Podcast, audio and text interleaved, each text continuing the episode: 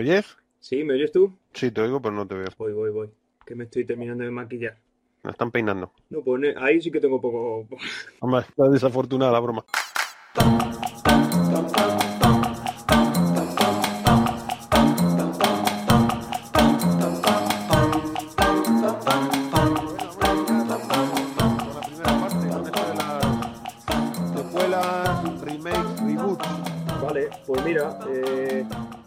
Para empezar un poco a abrir boca, había encontrado unas pocas noticias y esta viene, además que lo comentamos el otro día, viene como anilla al dedo. La de que Sylvester Stallone decía que estaba en marcha Demolition Man 2. ¿Para qué? Eso he oído yo. ¿Pero para qué? ¿Eso para qué? ¿Con qué intención? Hablando de secuelas. ¿Secuelas es lo que nos va a dejar si vamos a ver esa peli? Que igual es luego buenísima, pero de momento. ¿Pero qué necesidad? En serio, tío, ¿Qué necesidad? Que a mí me mola mogollón Silvestre Stallone. No es una cosa que... O sea, no, no soy sospechoso de que no me mole, pero, pero tío, pa- Demolition Man... Pues yo qué sé, eh, ha, ha hecho ahora... la- el año pasado hizo Creed 2 con el papel de Rocky. Bueno, pues es un boxeador que es una persona normal y corriente, envejece, pues cómo le trata la vida a un señor que envejece, pues eso está de lujo. O ahora estaba grabando justo cuando ha empezado la cuarentena la peli esta del Samaritano. Una peli de un superhéroe tipo Superman, pero que desaparece o no sé qué le pasa. Tampoco sé muy bien de qué va el, pues no he leído el cómic. Y un niño lo encuentra un montón de años después y como que lo reinserta, como que le convence de que él era un superhéroe y que tiene que volver a pelear y tal. Bueno, pues está bien porque es un señor de setenta y tantos años que interpreta a un señor de setenta y tantos años, ¿no? Un papel un poco decadente y tal. Pero Demolition Man, o sea, un super policía De 70 años. 74 De años. 70 ¿qué años. hace? Este se queja de la artrosis, yo qué sé, de qué, qué hace. Hombre, si alguien tiene que hacer de superpolicía con 70 años, ese es el actor. Eso sí, No creo que- eso es verdad. Yo creo que esto viene resumiendo que Silvestre Stallone yo creo que está fallando de pasta. porque, porque estas intrusiones que hace... Tiene que estar inflado de pasta, ¿eh? pero, pero se ve que gasta mucha también, porque... Sí. No sé, yo por mí, y mira que soy fan ¿eh? de esa peli de Demolition Man, me flipa, pero quizá por eso, porque me flipa, déjala estar, tío, déjalo ahí ya. ¿Qué opinas, Tocho? Rubén, ¿nos oyes? Pues nada, tío, que explota demasiado las segundas partes y, y las películas así. ¿Sabes? Se hace siempre cuatro películas de, de lo mismo. que ya vale. Pero no, Las sé, hace no sé por qué lo dices. Las hace de seis en seis la peli. ¿Eh? Que no sé por qué lo dices, Rubén. Un, un Demolition Man 2 es una peli del 93, me parece, 92-93. Un Demolition Man 2 en el 95, en el 98, hubiera estado guapa. Pero ahora, tío, un Demolition Man 2, Está muy mayor, tío. ¿Para qué? Esa peli concretamente, no sé, ¿para qué? Pues sí. Dijo que iba a hacer un- una serie de Cobra, allá hace unos años. ¿Te acuerdas, Miguel, que lo comentamos? Sí, pero vamos, no se, no se oye hablar nada de eso. Pero que Ahora ni siquiera iba a salir él, parece ser, que la iba a producir o algo así. Y luego dijo que iba a hacer otra con Dov Langer, que iba a ser el, eh, el que hacía el de ruso en Rocky 4, que iba a ser el protagonista, pero no me acuerdo qué, qué peli era o qué serie era. Era una serie, creo. No me acuerdo muy bien, pero iba a ser el protagonista.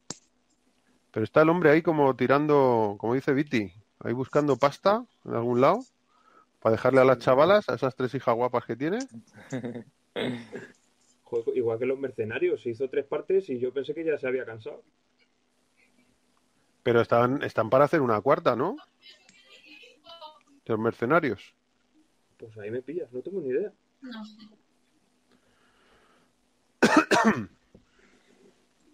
Hay secuelas que molan, incluso como la de, la- el otro día lo comentamos, la secuela de Blade Runner, la de 2049 que hicieron hace un par de años, esa es una secuela tardía, pero es una buena secuela. Pero igual hay otras, tío, que te las puedes ahorrar, ¿no? Mira, yo el otro día, por ejemplo, Sí, hay vi, muchas. el otro día vi la tercera parte de, de Bad Boys Que la primera Sí. es del 95 y la segunda es del 2003. O sea, que tú imagínate la tercera 17 años después. Oye, pues, pues yo me lo pasé genial viéndola. No, si divertida tiene que ser. O sea, Mm. esa peli vas ahí y no vas a sacarle pegas, porque como te pongas a sacarle pegas, te vas del cine. Pero bueno, es como, no sé, no sé si recordáis esta saga de películas de terror de eh, Destino Final, se, Sí. se llama.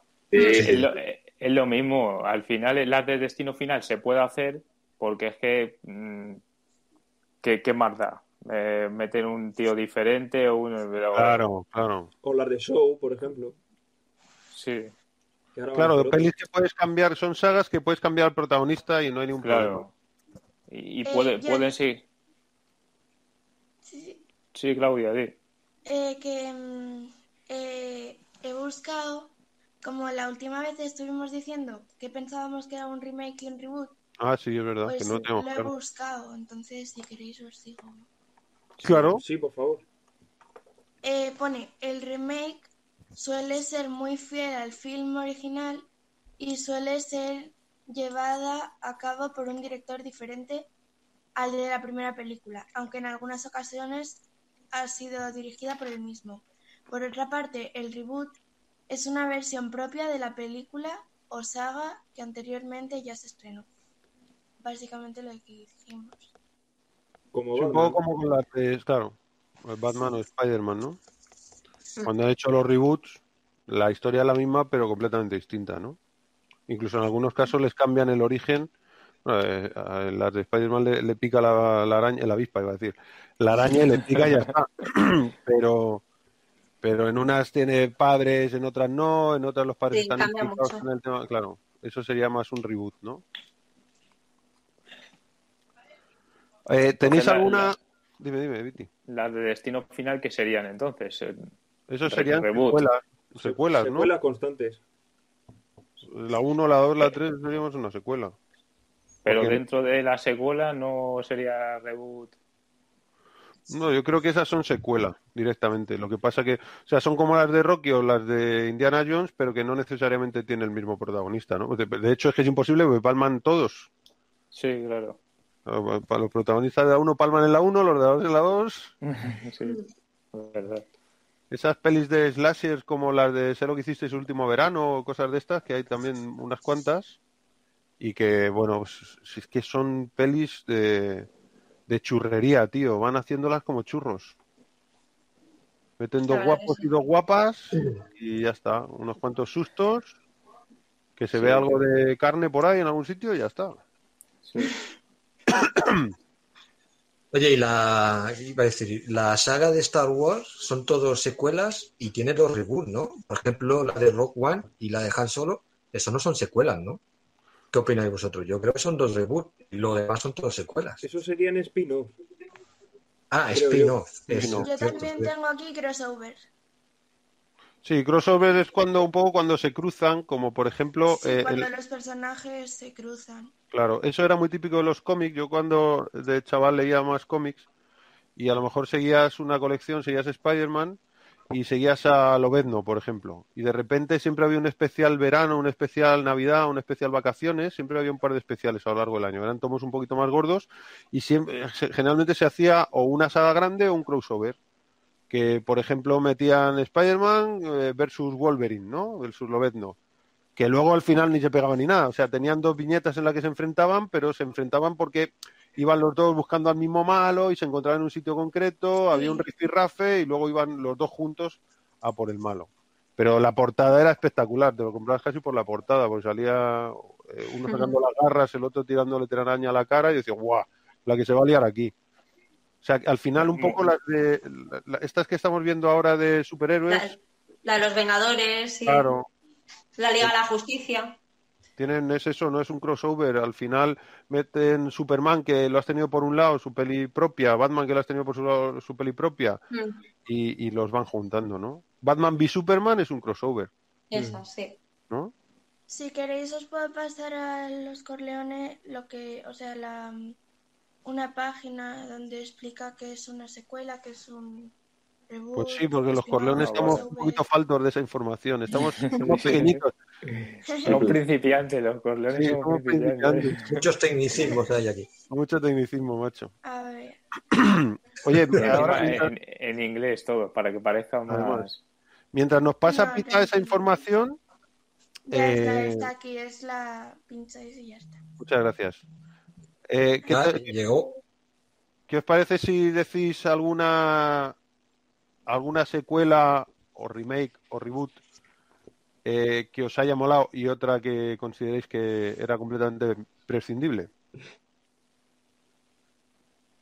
A ver, yo, se- secuela, yo, la de Spider-Man 3, de Sam Raimi, yo me la quitaba de encima. ¿Sí, a qué? Al igual que la 2 me gusta muchísimo, la 3... mm, Bueno, la 2 es una de las consideradas mejores pelis de Spider-Man, de Spider-Man, ¿no? Sí, la del Doctor Octopus. La de Doctor Octopus, sí, la de San Raimi. La 3 yo la vi en cine con el Miguelito, ¿te acuerdas? Sí. Casi me salgo ahí cuando le pintan el ojo, le, le pintan, ¿sabes? Le ponen a Peter Parker el ojo así pintado y el flequillo de lado y va por la calle bailando. ¡Jo, tío, qué horrible! O sea, qué vergüenza ajena. Pero en realidad si le quitas eso, por ejemplo, eso y lo de veneno del final, porque el veneno ahí me sobra completamente. Pero todo el tema del hombre de arena me mola un montón. ¿La recordáis Sí. esa peli? Sí, sí. El hombre de arena eh, tiene ahí un poquito de background porque en realidad no es malo malísimo porque sí, sino porque eh, tiene una hija y no sé si la hija está enferma y necesita dinero para tal Sí. y le están todo el rato dando de lado, no, no la atienden y el tío decide robar un furgón o no sé qué historia.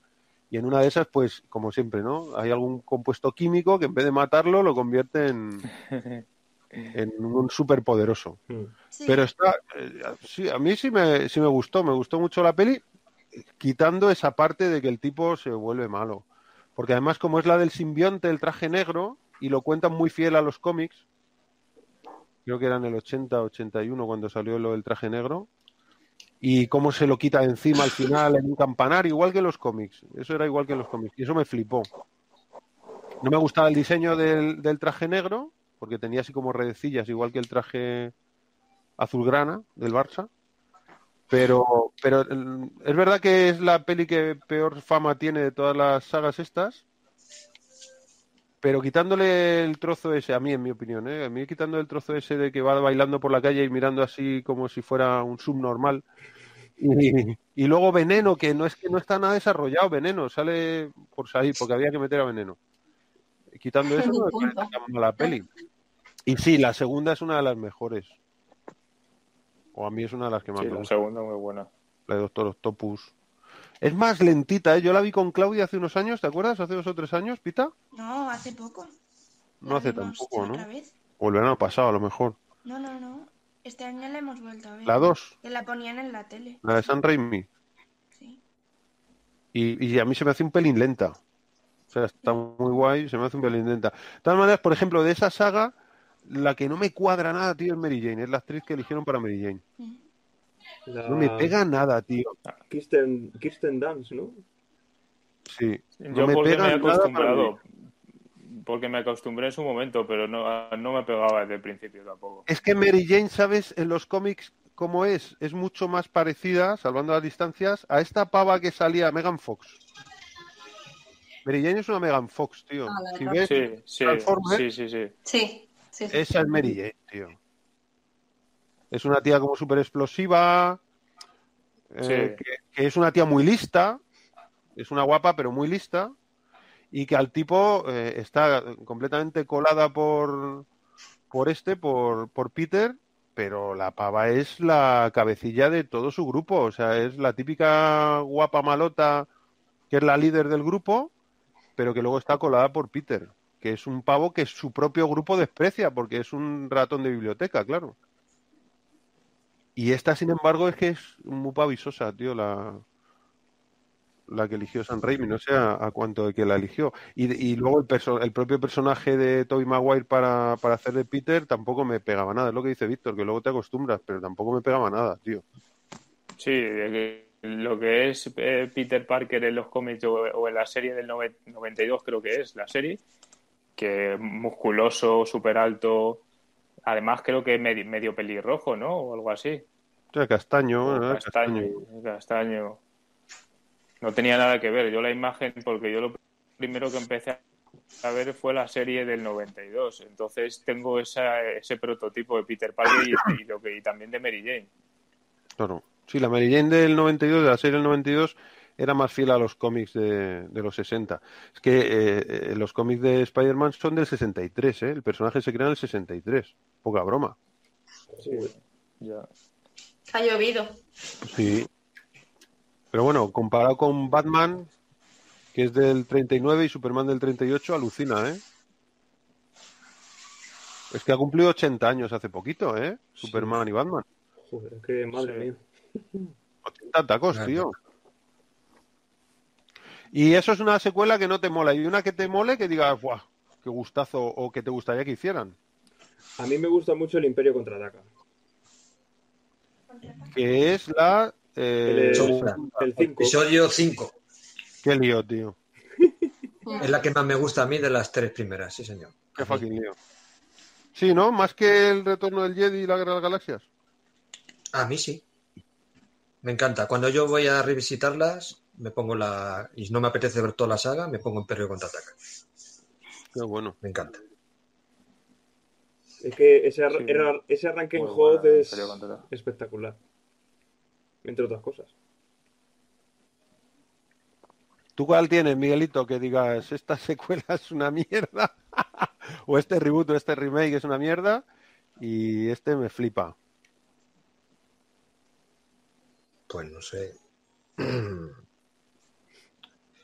Por ejemplo, que ya hablamos, la secuela de Terminator 2 me pareció tan buena o incluso mejor que la 1. Eso me sorprendió. Bueno, y mala, mala, pues no sé, ahora tendría que escuchar. ¿no? Ha habido tantas películas de secuelas malas.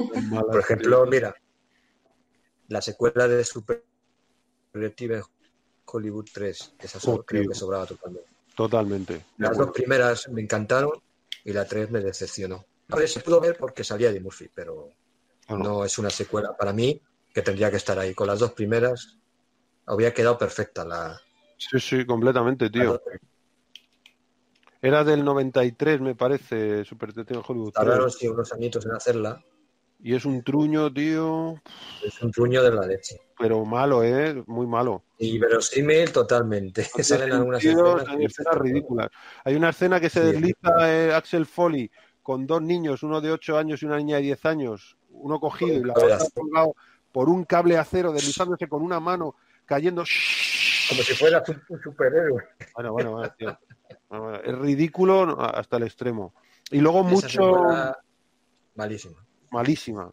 Y luego mucho, eh, no, no sale Tagar, el personaje de Tagar, que era mm, el- era como una de las tres patas del trío, ¿no? No sale Sí. Bogomil tampoco, Bogomil no está. Eh, Sale eh, el. ¿Cómo se llamaba el personaje el que sale? Eh. Billy. Billy. Billy. Tenemos que hablar. Joder, Billy, tenemos que hablar. Con la, con la Sí, tercera estropean un poco la peli. Es, es mala, tío. Y luego hay mucho, se ve que tiene muy poquito presupuesto y hay muchos interiores, mucho toma de, de estudio eh, fingiendo ser exteriores. Oh, sí, es malísimo, tío. Bueno, hay una escena que le acribillan a balazos con unas automáticas Es a, a cierto. 10 metros de distancia en un parque de en un parque de atracciones y él se esconde detrás de un banco de madera. Lo acribillan, pa, pa, pa, pa, pa, pa, pa, y creo que hay otro dentro del banco a 10 metros y sale y se pone a dispararle. ¿En serio, tío? Es muy inverosímil, muy ridícula, tío, la película. Bueno, ya desde el Se principio, de la peli varias escenas, la verdad. ¿te acuerdas que empieza esa peli empieza con, con una escena que van a entrar a, a, a asaltar un, un supuesto taller ilegal de, de- como de un taller de, De- coches de- ilegal, no sé, Taller de mecánico de coches que da una tapadera. una tapadera o algo. Y están bailando una canción, me parece que era de quién era, tío, la canción, muy famosa también. Sí, yo no me acuerdo. Hostia, de esta negra, no, no sé si era de. Ay, ya no lo recuerdo, tío. Yo tampoco. No sé si era esta negra que cantaba la de It's Raining Men. Gloria No, Gaynor. Gloria Me parece que no era de Gloria Gaynor. Y estaban cantando y bailando todos los malotes, bailando así.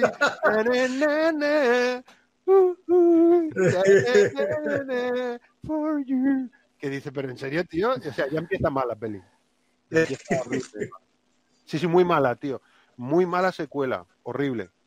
O sea, a la altura de, de las últimas que ha hecho Arnold. Yo estoy muy de acuerdo con vosotros. Eh, Rubén, ¿qué tienes tú por ahí? ¿Qué, qué propones? Pues tenía la de Terminator también, pero visto ¿Cómo? que está dicha, eh, secuelas que me han podido molar, eh, por ejemplo, de Batman, eh, de Heath Ledger, o la última de, bueno, de Joker, ¿no? Que ya considera... Y que no me hayan molado, pues eh, de la historia interminable, la historia interminable 2, Uf, que la vi cuando era y, y me decepcionó completamente. ¿Y la 3? Pues- por, la, por la 3, Era imagínate. una 3 también. Yo la, Juego, la, era- la 3 la vi de pequeño así de veces, así. ¿Sí? Que el otro día No, vi el la- trailer y ¿sabéis no que- me acordaba. Qué mala. ¿Sabéis que Yo no no la la no, la pero puso la el- dos, el- que no. No, no se os ha oído algo. ¿De qué bien? Que no se os Digo que- entendido. Digo que la 2 también eh, echaron algo de dinero, porque también la compuso el mismo compositor, el, el, el George. ¿no? También echaron algo de dinero. Échame aquí algo de dinero. Vamos a. Claro, porque la primera tiene dos compositores, pero en la segunda la- se la comió todo el Giorgio Moroder, la banda sonora. Ya no me acuerdo ni cómo era. Que de hecho, bueno, luego lo hablaremos, pero- pero, en la del Giorgio Moroder, la banda sonora de Giorgio Moroder solo está en la versión internacional de la historia interminable. En la versión original alemana no está. El Giorgio Pero Moroder. oye, que los créditos sale. sí, sí, sale. la- Pero, pero en la versión internacional. Claro, claro. Sale la versión Bueno, ya internacional. hablaremos cuando eso. Luego lo- luego cuando. El Klaus Dodinger, ¿no? Era el compositor de. Sí, muy famoso, un alemán. no lo conocía nadie. Ah, no, había trabajado con, con Wolfgang Petersen en varias pelis, ¿eh? Ya había Ah. trabajado antes con el director. No sé si trabajarían luego después, pero ya habían trabajado. Pero vamos, sí, un alemán. Pues en la versión original, o sea, en la versión primigenia de la peli, la alemana, con producción estadounidense y alemana, la banda sonora solo la hace el Klaus Dodinger este. No, pero es que no está ni la canción de Lima, la de Never Ending Story, no No. está. Y luego para el mercado internacional, que principalmente era el norteamericano, que es como ahora cuando hacen las cosas para China, que en todas las pelis tiene que salir un chino, pues ella el mercado internacional era Norteamérica. Y, y entonces el, el productor, que era un vivo, dijo, aquí hay que meter cosas que le gusten a los yankees. Y fue cuando metieron al... Como que pusieron a los actores americanos. Sí, sí, los pusieron a yankees por eso, tío.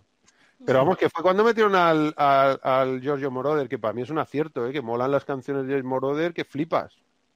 Sí. Son Están muy guapas, tío. Em, pues sí, estoy con Rubén también, ¿eh? Joder, vaya mierda de película. mía. La segunda parte. De no visto. Eso ya supera hasta Super en Hollywood 3. La 2 de este interminable. madre mía. Y la 3 horrible. O sea, hay un, hay un hombre pato, un hombre pájaro por ahí, tío. No sé si es el ¿Cómo se ve que querían no las he visto. El problema es que también cambian a los personajes y entonces ya Claro. Cambian a Sí, los claro. no para un niño Lo matas, lo matas. No sabes lo que estás viendo. A un niño lo, de- lo confunde mucho. muchísimo. Normal. Y yo creo que cuando hacen obras tan, tan maravillosas, luego superar eso es complicado. Eso además, claro. Sí. Siempre va a salir un truño. Sí. Pero bueno, puedes intentar estar a la altura, ¿no? Como mínimo, o sea, no, no se te pide que seas mejor que la hay primera. a secuelas buenas películas muy buenas. Claro. A ver, ¿qué- Pero- ¿tú cuál tienes en mente, Claudia? ¿Y alguna tú? ¿Buena o mala? ¿Una que te No mole? la tengo. ¿Mala tienes? Sí. ¿Cómo se nota que eres mi hija? Eres el Grinch. Es que me he acordado, no, no se me venía ninguna en la cabeza y me acabo de acordar cuando habéis dicho la de la historia interminable 2 y 3, eh, me he acordado de Solo en Casa 3. ¡Ojo! También. Eh, que ni son los personajes, Ni es el ni niño. tiene la misma historia, el niño es Es más pequeño. Sale Natasha Romanoff. Sasha Romanoff. Es verdad. Sí. Sale. ¿Scarlett Johansson? Sí, sale. Sí, tío, qué fuerte. sale Ostras, eso tengo que verlo yo. La viuda negra de pequeña. Qué fuerte, Natasha qué fuerte. Es verdad, Sí, hace de hermana mayor. Es que no es lo que decía el Rubén antes con las de Es horrible. la, la historia interminable, que cambian directamente a los actores. Y entonces, como. Sí, que la lían. Es que además parece un juego. Es que yo creo que yo creo que en esa época Macaulay Culkin ya estaba llegando a su fin. Estaba yo, yo creo yo creo que Efectivamente, sí, sí, sí. Qué fuerte. Alucina. Efectivamente, macho. Sí. Ahí tiene el primo. Te mandé yo foto de. Qué fuerte. Me acuerdo. Y esa es mala, malísima, ¿no? Claro, porque es, Es que solo en casa es principalmente Macaulay Cul- Culkin, ¿no? Culkin. Sí, y además es que no tiene nada que ver la trama, porque ni de la primera ni de la segunda, o sea, la primera y la segunda, pues eh, tiene un parecido, ¿no? Y tal. Son Claro. los mismos actores, eso es lo primero. Claro. Pero es que en esta es como una especie de juego, literal. O sea, no. Como una especie de juego, ¿a qué te refieres? Porque es como, parece en vez de una película que están jugando algo y que lo han grabado.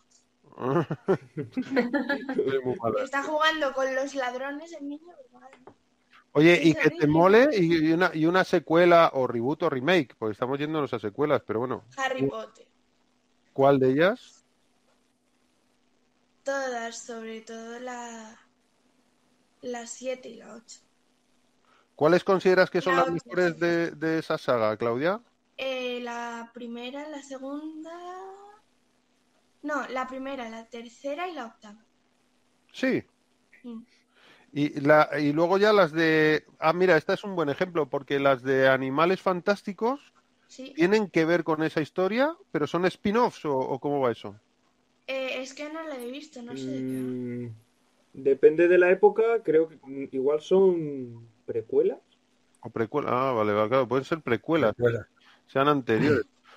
Que eso pasa con las de Star Wars, el episodio 1, 2 y 3. Star Wars, claro. Star Wars, las tres primeras, luego ¿eh? tres precuelas, luego secuelas, luego. Te la cuelas. Sanguijuelas, luego unas sanguijuelas. Vaya, Pues muy buenas propuestas. Ahí habéis hecho aportes guapos. Prima, ¿tú qué tienes por ahí? Pues eh, mi favoritísima es Rocky 3. Rocky 3 mola mucho. O sea, la puedo ver cien mil veces y no, no me canso. Sí, mola esa peli, sí. Alguna de Rocky habría quitado, también te lo digo. Pues la 4 la habría quitado y la 5.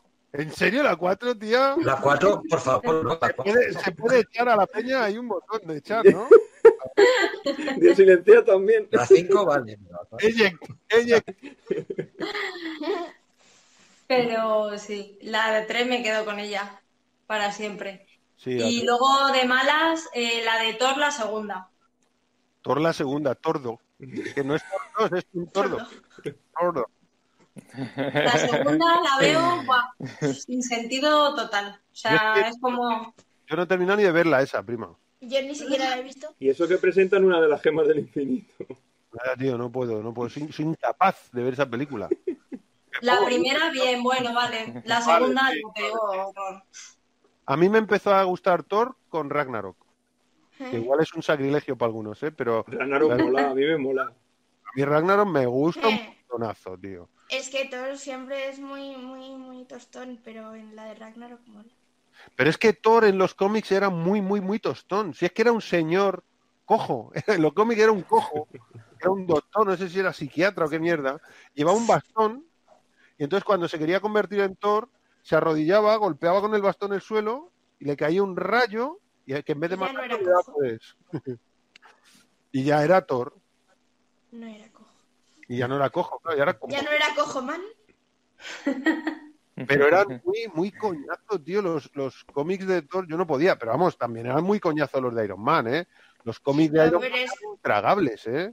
Pero luego las pelis sí que las han hecho bien. Peli maravilla, Claro, y ahora Tony con, con Robert Downey Jr. es... maravilla, maravilla. Pero también hay, ha, habi- ha habido suerte ahí, ¿eh? Porque Robert Downey Jr. tampoco interpreta mucho cuando hace de Tony Stark. O sea, yo creo No, es que En Sherlock Holmes es igual. eh, Es muy parecido. Y si ves el juez, no sé si has visto la peli del juez, Sí. A mí me gusta mucho esa peli, pero. Vaya película. pero No, a la- mí sí me gustó. sí, a mí me Pero yo sé. Porque se motiva más que nada, pero. muy buena, a mí me gustó mucho. Pero es que en la, en la parte que tiene más transgresora es Tony Stark. Sí. No deja de ser Tony Stark. O sea que es un poco, le pasa un poco como a Stallone, ¿no? Que para hacer de Rocky pues tampoco te tiene que forzar mucho. Es que es Rocky. Sí, que no, no encajan a lo mejor dentro de otros perfiles.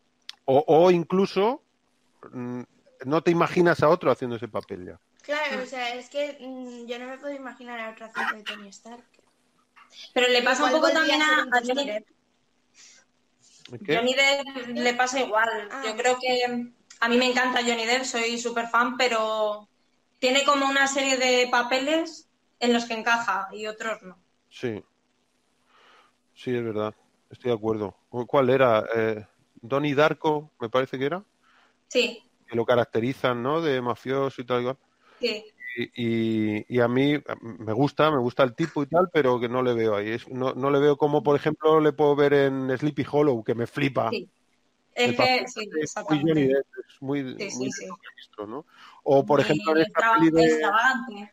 ¿Has visto? Seguro que, que la has visto, prima, la peli de, de, de Tim Burton. ¿Cómo se llama? Eduardo Manos Tijeras. No, Ed Wood. Ed Wood, sí, La que está también. en blanco y negro. Sí, Que es la historia del director este de Hollywood de los años 40, que era un desastre, es el peor director de la historia, sí. pero que es súper entrañable y ahí lo clava también Johnny Depp, que es un director que le gustaba vestirse de mujer. Hay algunas que sí. Y bueno, en Eduardo Manos Tijeras, Claro, también Eduardo Más Tijera, la que dice el Miguel. mucho. una buena obra. Eh, y esas, eh, hemos dicho que, que te guste la de la de Rocky 3 y que no te gusta la Rocky 4, pero no, no te vamos a hacer caso. Rocky 5. Pero yo creo que fue porque como me gustó tanto la 3, es que como que te da pena cambiar a veces. O sea, Hombre, es que en la 4 pal- la habéis visto todo, ¿no? Sí. Ya, han pas- Yo ya sí, te puedes duchar, ya te puedes bañar, que no se te corta digestión. Es que Palma Polo, tío, la... es que la 3 claro, yo creo que es por eso por lo que no me gusta. No por. Porque me- como que te da rabia después de quedarte con el buen sabor de boca de la 3. Es que además el hecho que en la 1 y la 2 sean antagonistas y en la 3 se hagan amigos, tío, mola, Sí, mola sí, muchísimo. Para un adolescente ese, ese- ese rollo, a lo mejor para un adulto, dice, bueno, qué pachanguero es esto. Pero para un adolescente, un niño, yo flipé cuando vi eso, aluciné. De hecho, yo la primera que vi de Rocky fue la 4. Y eran amigos, claro, y Palma. Y luego cuando vi la primera o la segunda, yo pensé, no, de que ¿qué me he perdido? me el hocico. Y una que no sea de Rocky, que no te mole, prima. Hasta que no se la saquen, no para. ¿De qué? ¿De Rocky? ¿Pero de cuál? ¿De Rocky? Una que no sea de Rocky, una mierda de secuela o de reboot o remake que digas, ¿esto para qué lo han hecho? Pues esa, la de, la de Thor. Es Ah, la que más se me viene a la cabeza. Perdón, perdón, que me- no sé por qué me he pirado, me he pirado.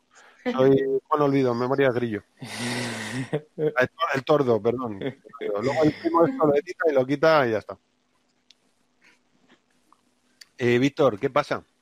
¿Tú qué tienes ahí? ¿Qué, qué mano ¿Qué tienes? pasa? Claro, ¿Qué cartas tanto? Pues yo, yo tengo en, en la que me gusta eh, la segunda de Alien y, y la que no me gusta eh, Alien el regreso.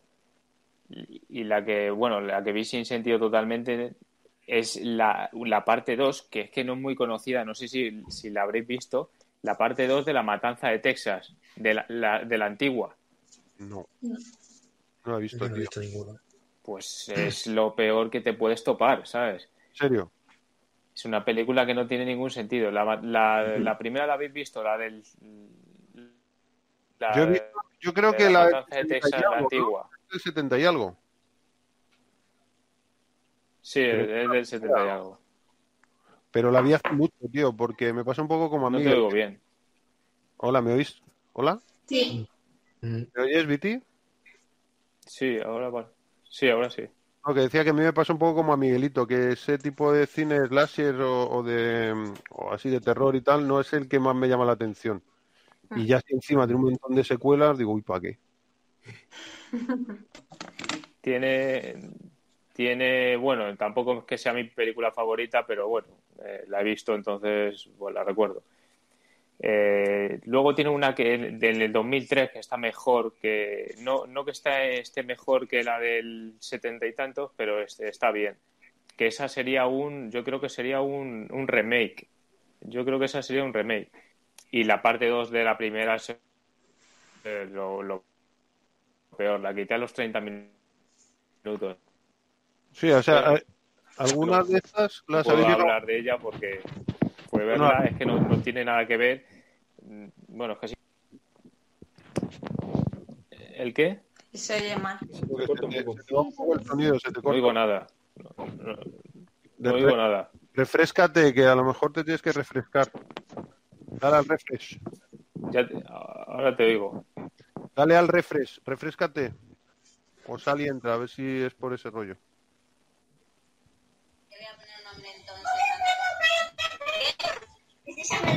Ahora sí. Mi nuevo juego, Humida Run, ya está disponible para descarga en iOS y Android. ¿Todavía no lo tenéis? ¿Qué estás esperando? Pelo, Se oye. ¿Qué suena? Tu hija, pero ¿qué es eso? El móvil, ¿Qué me pasa? salta publicidad a todo Ah, volumen. que tanta publicidad, pues menos mal que no ha sido, le salió porno ahí, porque si no la que salía.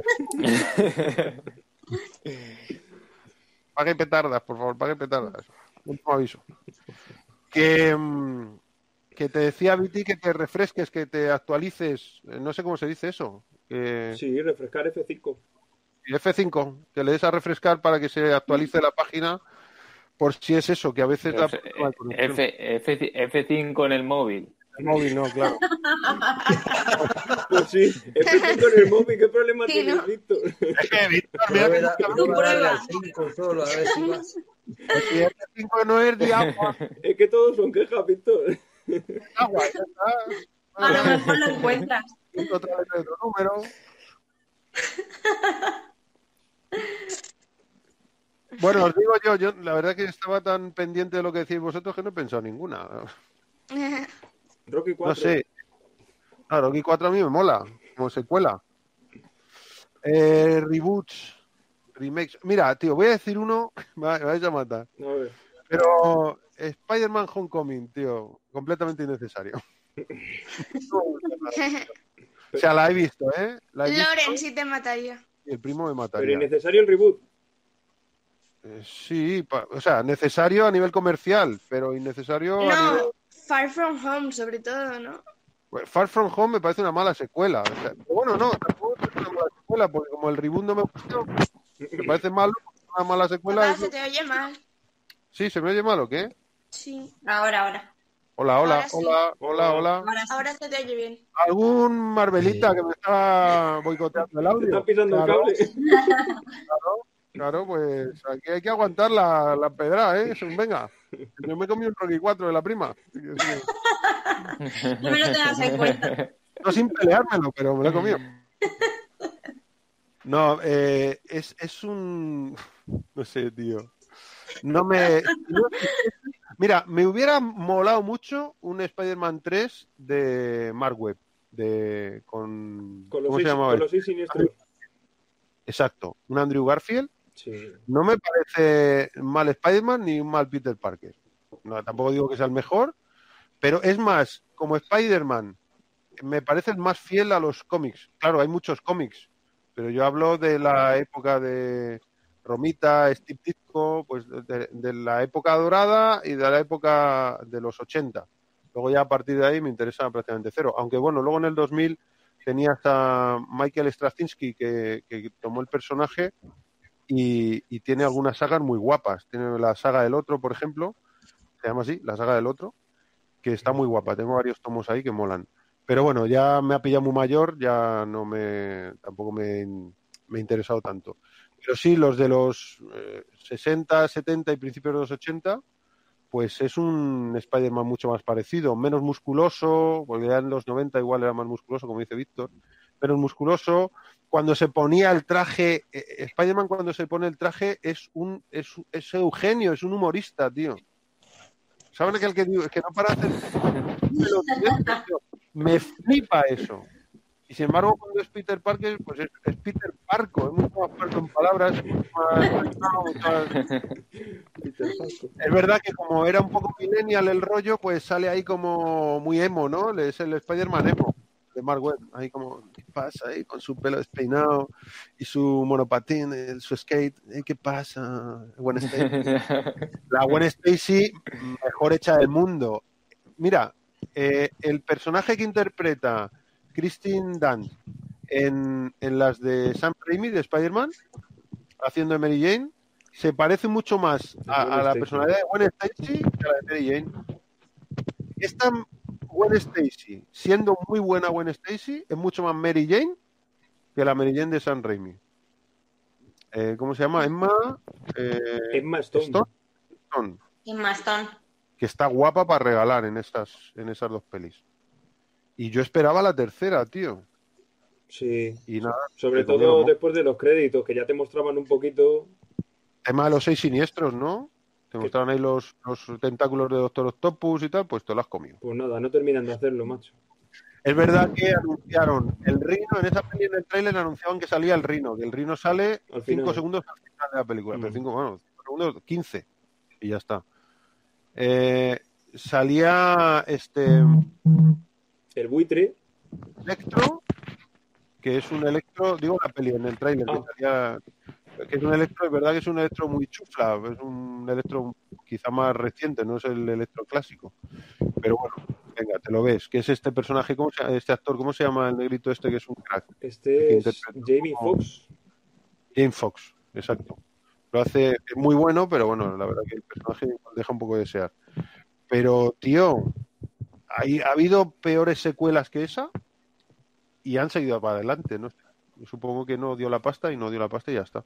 Pero eso sí me hubieran gustado, ver una tercera parte de Spider-Man. También estaba el Duende Verde, ¿puede ser? Sí, que también es, es que es muy mal Duende Verde. Sí, eso es un poco mierda, es verdad. La verdad es es un poco mierda. O sea, el, el, el Spider-Man, Gwen Stacy, el Peter que sale, todo me gusta, pero es verdad que Electro, que es el antagonista principal, eh, es flojete, aunque tiene esta escena en... Hay alguien, alguien está haciendo un ruidazo, yo creo que eres tú, Pita, ¿eh? Haciendo un ruidazo Ah, que yo no estoy haciendo nada. ¿Estás tocando el móvil ni nada? No, Pues hay un ru- había un ruidazo, ahora ya no. pues ni idea. Eh, pues el Electro ese hay una escena que lo hacen ahí en, en esta calle central de Nueva York tan típica con todos los carteles luminosos. Um, No sé cómo se llama. Times Square. Times Square. Times Square puede ser. Sí. Y, y hay una escena que utiliza la cámara lenta cuando Electro eh, electrifica todas las estructuras metálicas y hay un montón de gente eh, por ahí por, por Times Square. Y entonces Peter, bueno, Spider-Man, eh, a cámara lenta se ve cómo reacciona y va tirando las telas de araña. Vuelve a aparecer el ruido ese extraño, ¿eh, chicos? Y, tira las telas de araña para evitar que la gente, bueno, para un coche de policía que está dando vueltas, lo para en el aire justo antes de que caiga encima de una madre y su hijo. eh, luego eh, un tío va a poner la mano en la barandilla que está, se ve poco a poco cómo se va electrificando y le quita con la telaraña la mano, desde lejos, a 20 metros, la mano de la barandilla. O sea, tiene una escenón ahí que alucina, muy elaborado. No llega tanto a lo mejor a esa escena épica o esas dos escenas épicas como la que tiene Mercurio, ¿cómo se llama? El hijo de Magneto en las de Eh, es Quick- Quicksilver. Quicksilver, ¿no? Esas a cámara lenta que son magia pura, pero de ese rollo, muy guapa, es una, una escena muy guapa. Pero es verdad que, bueno, es verdad que los, los antagonistas sobre todo dejan un poco que desear. Pues eso, te diría que eso.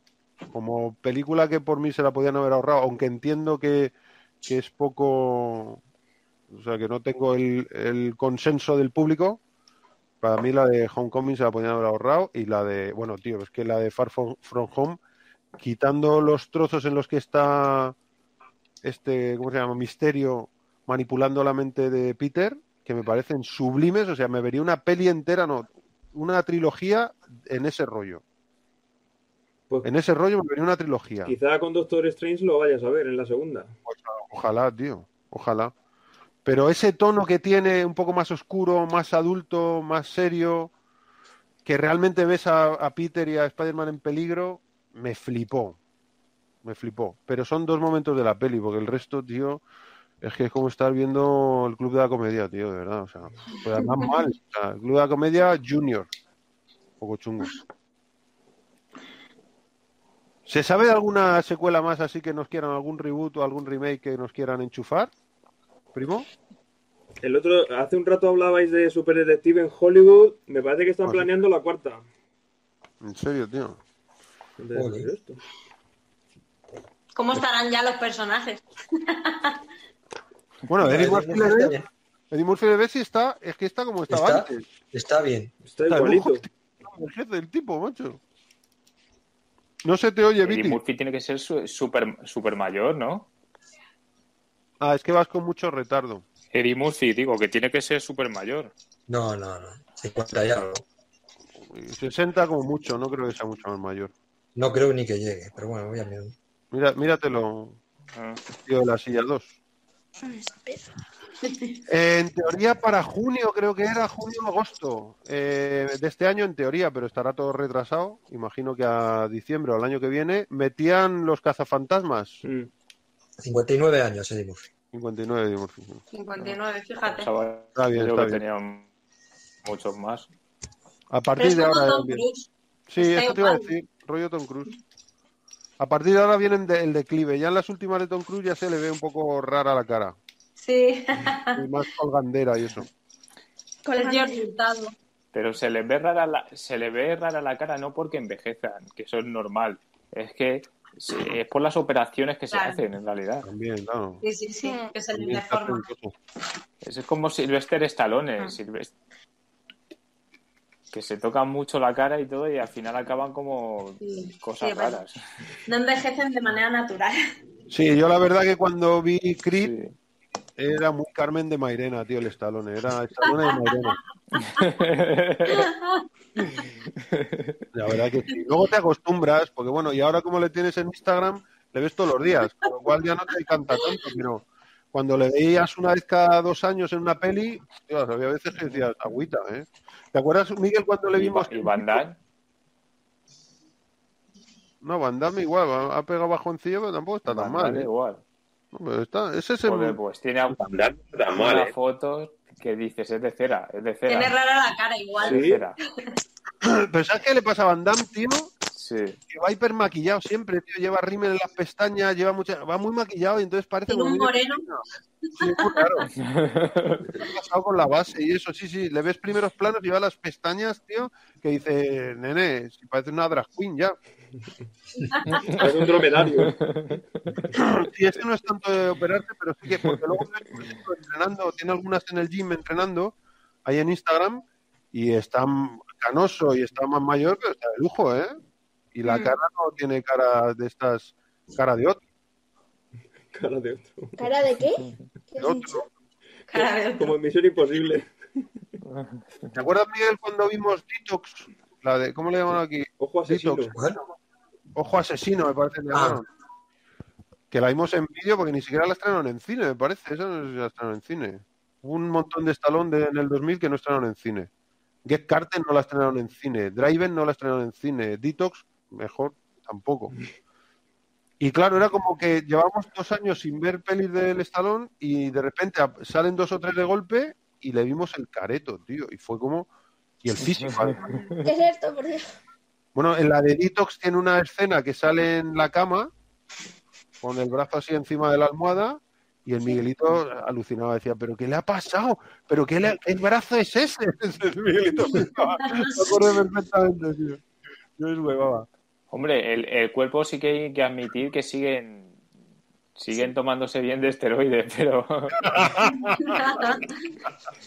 pero pero las caras las caras sí que lo llevan lo llevan fatal. Lo lleva mejor Arnie, ¿eh? Que Stallone, ¿verdad, eh, Rubén? Mm, Sí.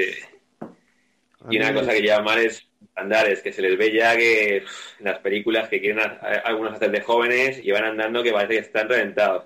Los andares, tío, efectivamente. Toda la razón.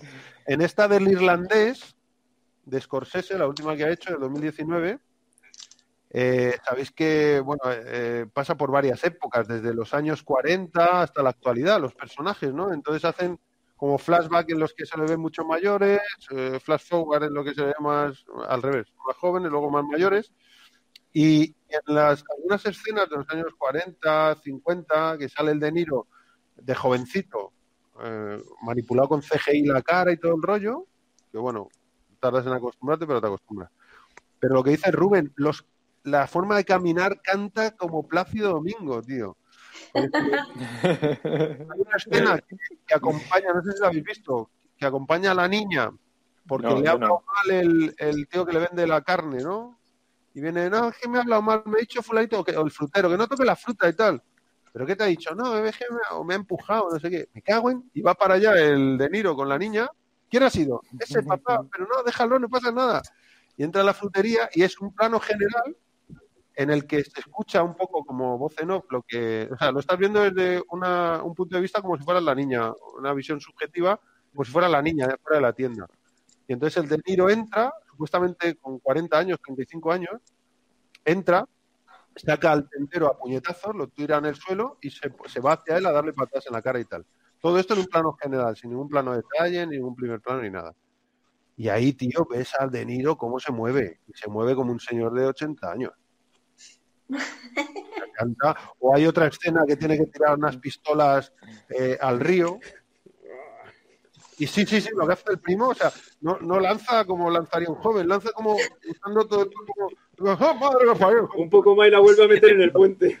Y hace así y la vuelve a meter en el ¿sabes?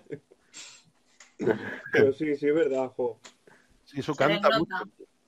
Ahora que comentas, ahora que comentas del irlandés, eh, me acaba de venir una noticia y es que George Miller ha confirmado que va a hacer una precuela de, de Mad Max, de Fury Road, ¿Ah, sí? Qué buena Sí, peli. relatando la vida de Furiosa. Me parece muy buena idea. Si la hacen bien, puede ser muy buena idea. ¿Sabes lo que decía?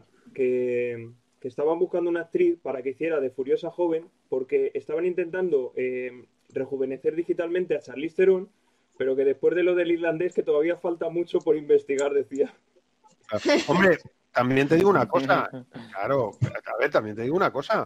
Es que en el irlandés se han quitado 50 años, tío, o 60 años a los pavos. Es que, es que a ver, es un poco... Hombre, Charlize Theron está bien. Alisterón es que es joven y es guapa. Quiero decir que, Es joven, sí. Sí. que quitarla 15 años a la Terón o 20 años igual es bastante razonable. Que quitarle a Robert De Niro con 80 palos eh, y convertir uno de 20... Claro, o Joe es un Pesci, poco- es que Joe Pesci, tío, Es que Joe Pesci parece que recién salió de la universidad, joder. Hostia, tío, le ves en la peli, hay un par de escenas que impactan mucho. La primera vez que le ves con su apariencia actual, que claro, tú lo tienes fresco de pelis como solo en casa, tío, o, o uno de los nuestros, o Casino. Pero claro, es que de esas pelis hace 20 o 25 años. Y le ves al tipo que además no le tienes actualizado en tu agenda cerebral, no le tienes actualizado cómo es su cara, porque está retirado desde hace 15 años del mundo del cine, y cuando le vuelves a ver dices, agüita, ¿Quién es este? ¿qué hora es? Miras el reloj, ¿de qué hora? ¿Pero qué hora es? Alucinas, En tío. aquellas películas ya tenían edad, ¿eh? Y ya tenían un rato, claro. Mm. Claro, claro. Sí. Igual ya tenían 50 años. en- A lo mejor en la de uno de los nuestros, en, en- en uno de los nuestros no, pero en la de Casino sí que tuviera 50 años el fácil el Joe Pesci, tío.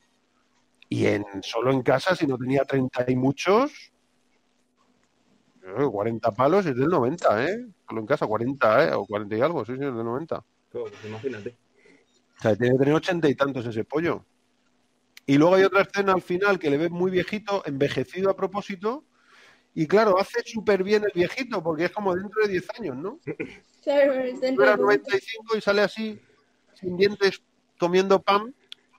Y da una penica que te cago y dices, "Pero este gesto Ya ves, esa la, es la que me enseñaste y da cosilla. da cosilla, da cosilla, sí. No puedo comer el pan, no tengo dientes ya, dice. Chúpalo, chúpalo, vale. Pues sí, Bueno, pues eh, una, una noticia que estaba, que, que comentaba, el- otra noticia, como comentaba el primo, era que, mm, bueno, la- el retraso seguramente de la peli de, de Cazafantasmas, que eso es casi un hecho, porque hay un montón de retrasos, pero también tenían en mente hacer otras otras secuelas como esa de, de Demolition Man, ¿no? Yo había leído, había leído que iban a hacer una nueva parte de Piratas del Caribe. ¿Otra vez? Eh, eh, atención, Ojo, con una pava de protagonista y sin Johnny Depp. Ostras. Todavía no lo Spoiler. claro del todo, que no estuviera Johnny Depp, pero que iba, la protagonista iba a ser Karen Gillan, seguro. ¿Y quién es esa pava? Pues es la que hace de Nebula en Vengadores, Ah, Bueno, me gusta, me gusta. que también está en Pues Jumanji. de pirata- Piratas del Caribe también hay unas cuantas que habría que eliminar. ¿No? ¿Cuántas hay? Y Hay que lo digas tú. Y que lo diga yo. sí, No, pero esto nomás te puedes fiar, tío. Cuando un fan acérrimo te dice esto se lo pueden haber ahorrado, imagínate cómo será. sí, porque Madre mi mía. hermana dice que es súper fan de Johnny Depp, pero lo de super fan se queda corto. Claro, claro. O sea, yo creo que es su agente. No, tío, es que. Ese pavo. El otro día lo estaban poniendo en, en el de la fábrica de chocolate y alucinaba, tío. ¿Te te acuerdas todavía que pusieron un trocito en la tele? Sí, es que, o sea, luego también he buscado para hablar de ya de la película, que por cierto llevamos una hora y veinte, Sí, vamos a tener que irnos ya a la peli, sí. em, del enano, del... Ah, buena esa, sí, que- sí. coméntalo. sí, que em, eh, es eh, los Umpalumpa de Charlie y la fábrica de chocolate. Es el, de hecho he buscado qué actor era y le tengo aquí en una página, O espera. sea, que confirmado que era ese, ¿no? El del caracol, ¿no? ¿Era ese? Es Deep Roy. Ostras. Deep- se llama Deep. Para que veas. Entonces está en la fabri- en Char- eh, bueno, Charlie la fábrica de chocolate y es el del caracol, el El caracol de carreras de, de la sí. historia interminable.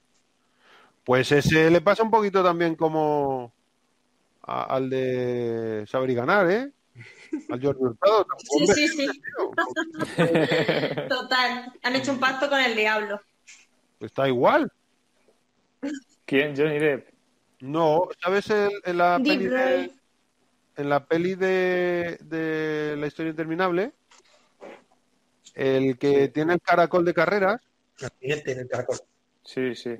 El jinete del caracol, efectivamente, pues ese pavo es el que hace de un palumpa, que son un, como, como los minions, que tiene el tipo de, de el Willy Wonka, el de la fábrica de chocolate, el de Harry, la, no, Harry se llama Harry la fábrica- la he visto. La he visto. Pues los minions que tiene el Willy Wonka son un, están interpretados por un actor, todos clonados.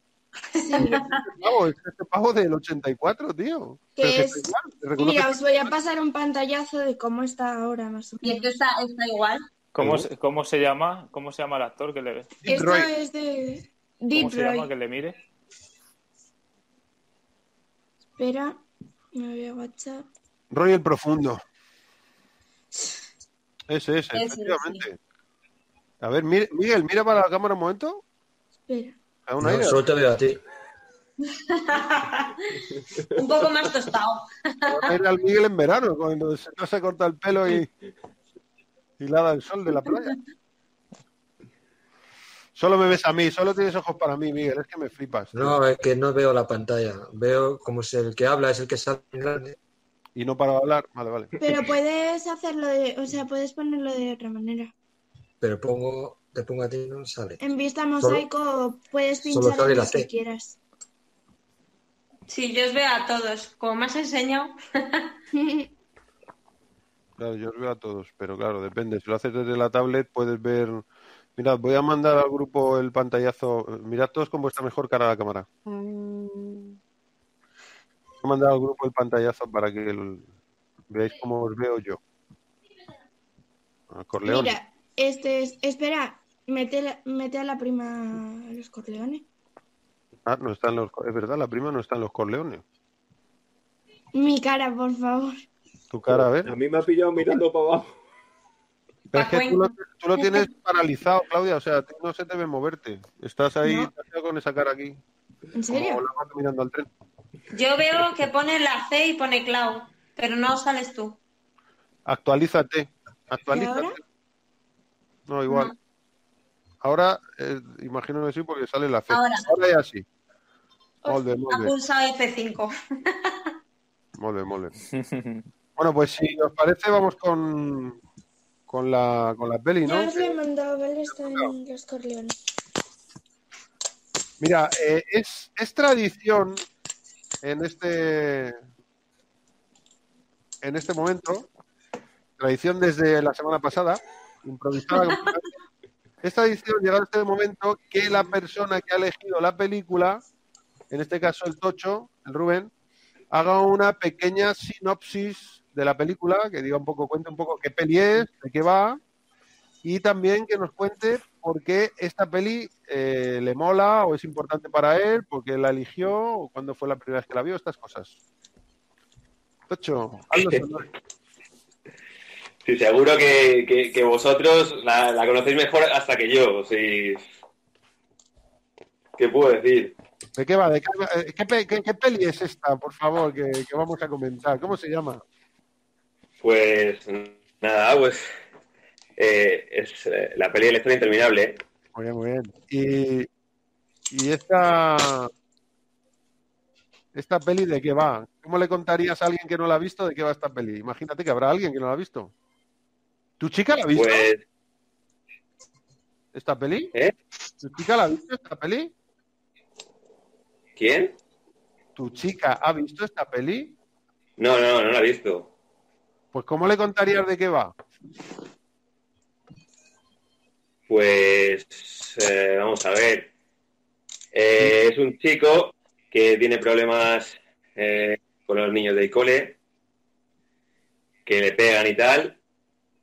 Y, nada, y un día pues está, eh, bueno, eh, los encuentra por la calle, está, tiene problemas, le, persiguen y se mete en una librería y encuentra un libro. Y nada, y ese libro pues eh, se, se lo lleva al, al cole y nada, lo empieza a leer y resulta que, bueno, pues es, es la historia de la, de, de la peli. No.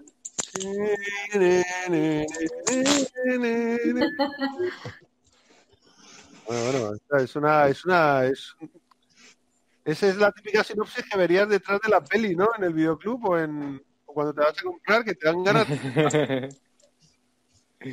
¿Y que, de qué irá? ¿De qué irá la- el libro? ¿De qué irá el libro? Oye, ¿y por qué esta peli te mola o es importante para ti o por qué la elegiste, tío? Pues eh, bueno, no sé, porque me, me gustó cuando era, cuando era niño, me pareció una peli muy bonita, así de fantasía y tal. Y me gustaron mucho los personajes, bueno, la peli en general. Así que además, bueno, sabía que estaba Pita aquí en el grupo y no, sa- no sabía si la había visto. Así que digo, bueno, pues como a mí me gustó de pequeño, eh, a lo mejor a ella le gusta. Oye, ¿te acuerdas de la primera vez que la viste? Eh, Pues no, probablemente no, porque fíjate, es- yo qué sé, la vería con siete años o seis, a lo mejor. Qué fuerte. ¿No sabes si fue en, en cine o en vídeo? Eh, fue, yo creo que fue en la tele. Yo creo que fue en la televisión. ¿Y desde entonces cuántas veces la has podido ver? ¿Lo viste en el cine o la visteis en, en vídeo? Yo de videoclub, la primera vez. En videoclub. Yo en la tele seguro. En la tele, ¿verdad? Sí. ¿Eso? Cuando echaban estas películas, ahora ya no han vuelto a echarlas nunca más. Yo en la casa del Miguel, yo la primera vez que la vi fue en casa del Miguel. En el... Pues la semana pasada la echaron en la tele. ¿Dónde ¿Ah, la sí? echaron? Ah, Sí. jolín, Anda. qué casualidad. Justo, y además que la vi. Entonces no, no te ha hecho, no te ha hecho falta descargarla. La tengo reciente. La de la semana pasada la sacaron en DVD, ¿te acuerdas, primo? Sí, la de la semana pasada, tío, cada semana, ¿ves? Qué vergüenza, macho. Viti, ¿tú la primera vez que la viste, dónde la viste? ¿Cine o vídeo o tele? Yo en la tele, en la tele cuando era pequeño, pero no la recordaba bien. Ahora que la he visto, me he llevado incluso sorpresas ¿Positivas o negativas? Positivas. Me ha Oye, gustado la Rubén. película. ¿Cuántas veces la habrás visto en tu vida esa peli? La habré visto, yo qué sé, más de 20 veces, pero de niño, es que me la, me la ponía cada dos por tres. Era como las de Indiana Jones, que cada fin de semana prácticamente la tenía en VHS, la ponía y las veía. Qué bueno. Qué ¿Y guay. tú, Mm. Víctor, la habías visto desde, desde la que, vi- que la viste la primera vez, la habías visto una vez más? Qué fuerte, macho. No, Fíjate qué, mm, qué heterogéneo el grupo, ¿eh, primo? Sí, yo esta peli la habré visto como tres o cuatro veces, como mucho. Uy, yo, la- yo más. ¿Sí? Joder, pues yo, joder, Mm, yo no veo diez veces, pero porque me gusta mucho. yo la última vez que la vi ni lo recuerdo, fíjate. Yo sí, muchas. ¿Y tú, Miguel? Bueno, yo la he visto como mínimo 10 o 12 veces. Mm. Yo esa peli la, la he tenido original en un VHS, VHS, luego original en DVD, luego me la he alquilado en VR. Ahora, ¿Cómo, no, la te- la- llevo viéndola, Pero llevo claro viéndola que está los 15 grabado, papá, hay que decir. ¿Cómo nos gusta el alquiler? El alquiler es lo mejor de siempre. ¿Y tú, Pita, cuántas veces la has visto esta peli?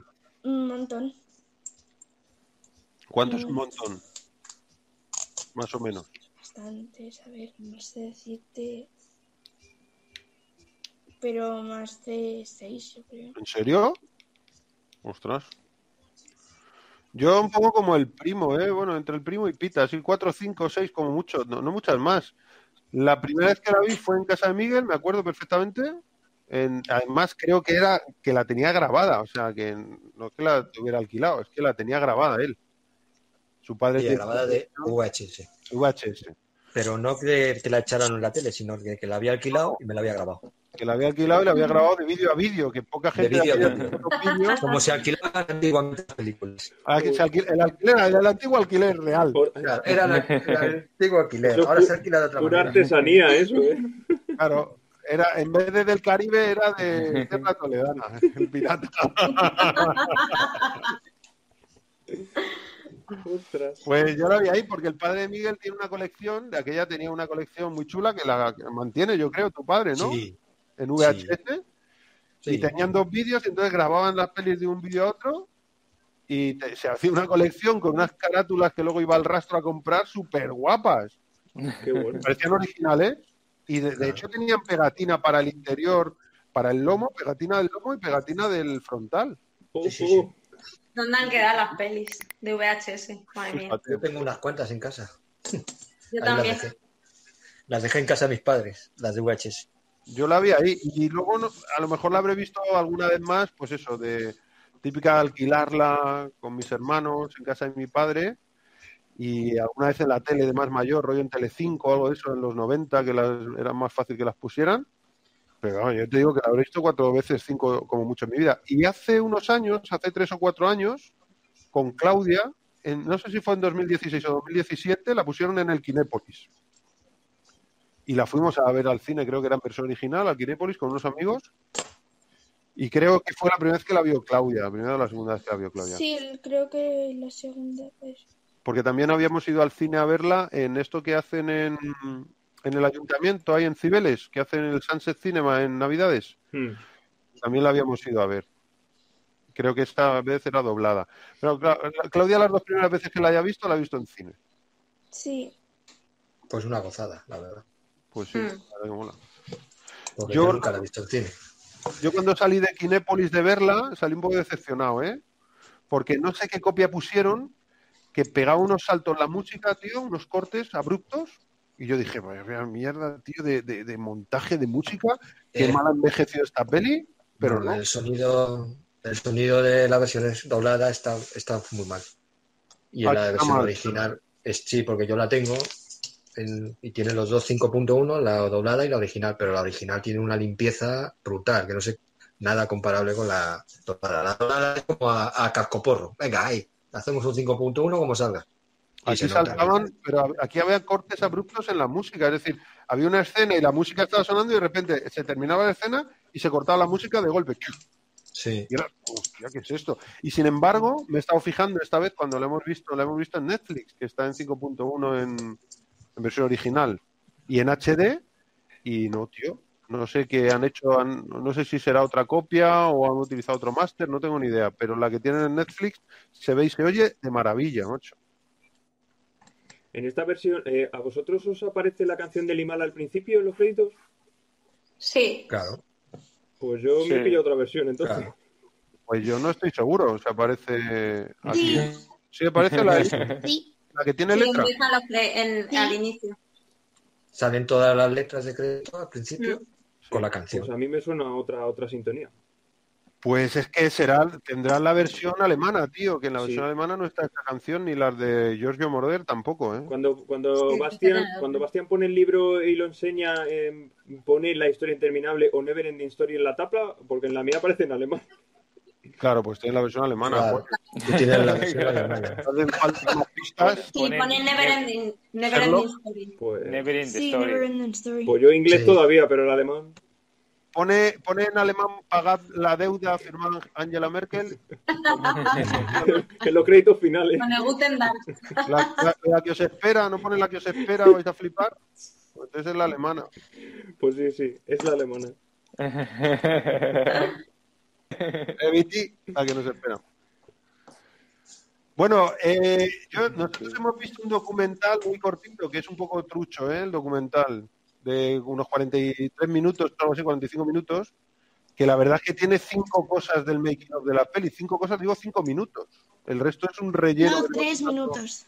Hay un alemán que te cuenta la peli y está doblado al castellano, pero te la cuenta en alemán, la peli, que es infumable, tío, que dices, entiendo por qué la doblaron esta peli al... Este documental, digo, ¿eh? Al inglés. Y, y había algunas cosas curiosas, tío. De hecho, creo que el documental se llamaba 60 millones de marcos o algo así. Sí, Que es lo que costó la peli, 60 millones de marcos en 1984. Bueno, en 84 se estrena, en el 83 se, se graba. 60 millones de marcos alemanes de la época eran unos 30 millones de dólares, tío. Madre mía. Eso es un puto pastizal para el 84. Los Sí. cazafantasmas se estrenan el mismo año y creo que el, el, el budget, ¿cómo le llaman? El, lo que cuesta. ¿Cómo se llama eso, primo? El presupuesto, ¿no? Por supuesto. Sí. El presupuesto de la peli rondaba eso, 27, 30 millones de dólares. O sea, que tiene un presupuesto similar al de los cazafantasmas, tío. De, de Sam Raimi. Pues sería para Eh, hacer al Furious todo, porque Eh, pues la- sí, porque... otra Es que- peli Otra peli de la época, que es Terminator, tiene un presupuesto de 6 millones y medio de dólares, tío. Terminator no llega a 7 millones de dólares. Pero es que Terminator es una peli de serie B. Sí, No, no es una peli de serie B, pero él quería, quería hacer una peli de serie B. Pero Super en Hollywood, que no tiene efectos, pero cuesta 15 millones de dólares. Gremlin, que sí que tiene más efectos, cuesta 11 millones de dólares, tío. Y esta peli se comió 30 palos. Dios. pero luego, Pero está- pero luego fue éxito en taquilla o ¿Y cuánto recaudó? No, no mucho. Allí, en Alemania no mucho, pero en Estados Unidos sí. Creo De que hecho, dijeron en el documental que mm, te- la tuvieron que mm, poner en plan los actores y tal, eh, porque iba dirigido al... No, de hecho me lo dijiste tú, papá. No, Porque iba dirigido mm, a... O sea, porque si no, no iban a comprar en... eh, pues Estados Unidos. Sí, es lo que decía Miguel, ¿no? Que, que el- el- los Sí. actores estaban elegidos especialmente ya norteamericanos preparada. Sí, para la venta de, en el mercado yankee, claro. Pues si no lo pensaban ya en el mercado norteamericano. Claro. Y contrataron, pues eso, hay un productor más norteamericano, un compositor, eh, actores y varios. O sea, la mitad de la plantilla era norteamericana. Bueno, Wolfgang Petersen, que es el director, eh, eh, es flipado, porque no ha hecho una peli como esta en su vida.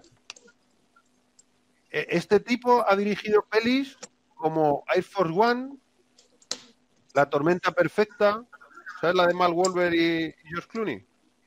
Sí, Troya. sí, Este Troya. es director de Troya. Me he apuntado Joder. aquí. Eh, Estallido, del 95. En la línea de fuego, la de Clint Eastwood, la dirige este pollo, tío. 93. Joder. Pero no tiene nada que ver esas pelis.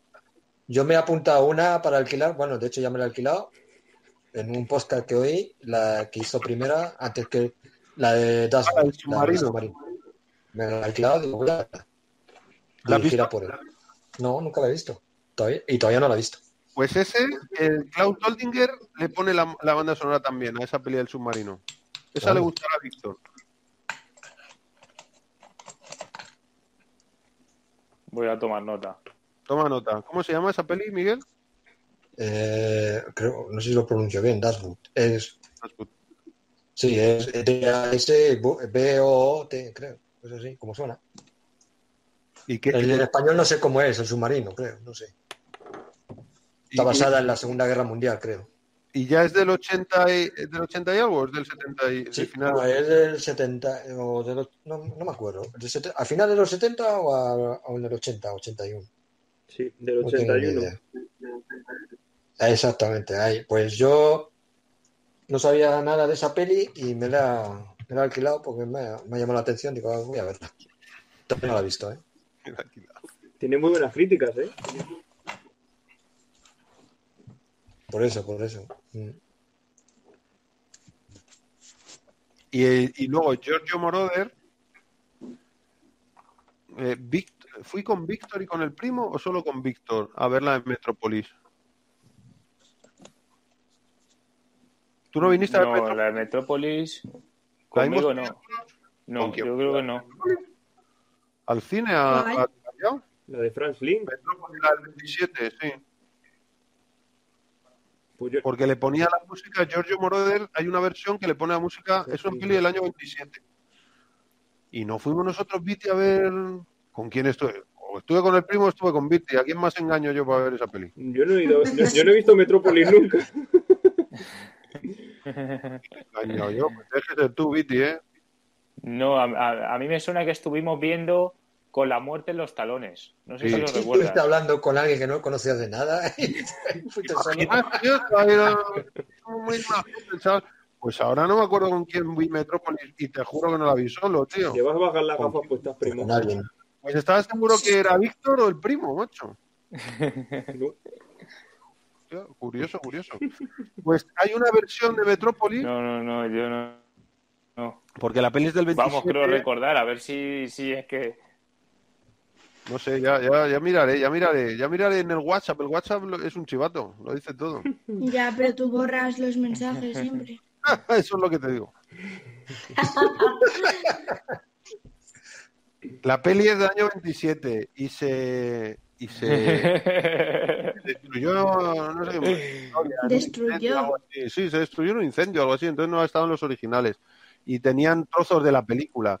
Y no sé en qué año fue, en 2004 o algo así, en una mm, eh, un particular en Argentina que muere y dona sus pertenencias eh, relacionadas con el mundo del cine a un museo argentino y resulta que tenía una copia prácticamente en perfectas condiciones de Metrópolis.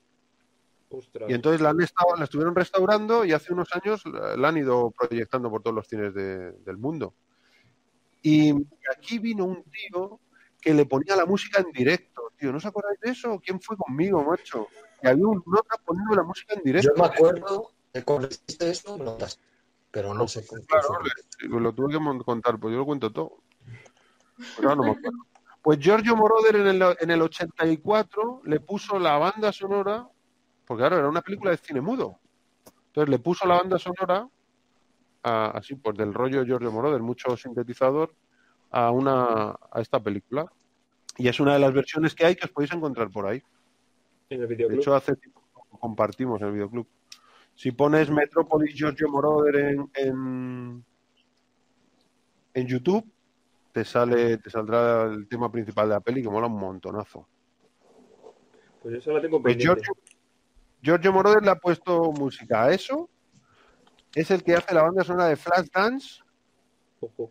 Es el que hace la banda sonora de La Mujer Pantera, el beso de la Mujer Pantera, no sé si lo habéis visto, la de Natasha Kinski.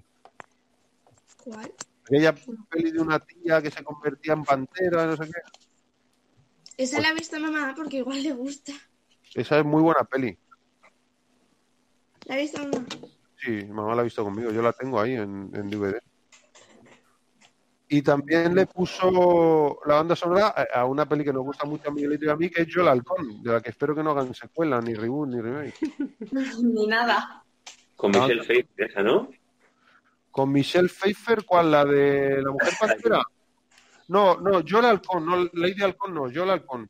Over top. Fuereton, Vale. la de Salón. Con Michelle, con Michelle Pfeiffer no es Catwoman, ¿no? Es Catwoman. Sí, pero la que dice Rubén es eh, yo- eh, Lady Halcón. Lady Halcón, vale, vale. de Michelle Pfeiffer y Rutger Hauer, ¿no? Que murió hace poco, el año pasado, murió, ¿no? Sí. Pues esas les, les ha puesto banda sonora. Bueno, y al precio del poder, a la de Scarface. La música de Scarface la Ah. hace George Moroder también. Joder. He oído que van a hacer un remake de Scarface. Otro.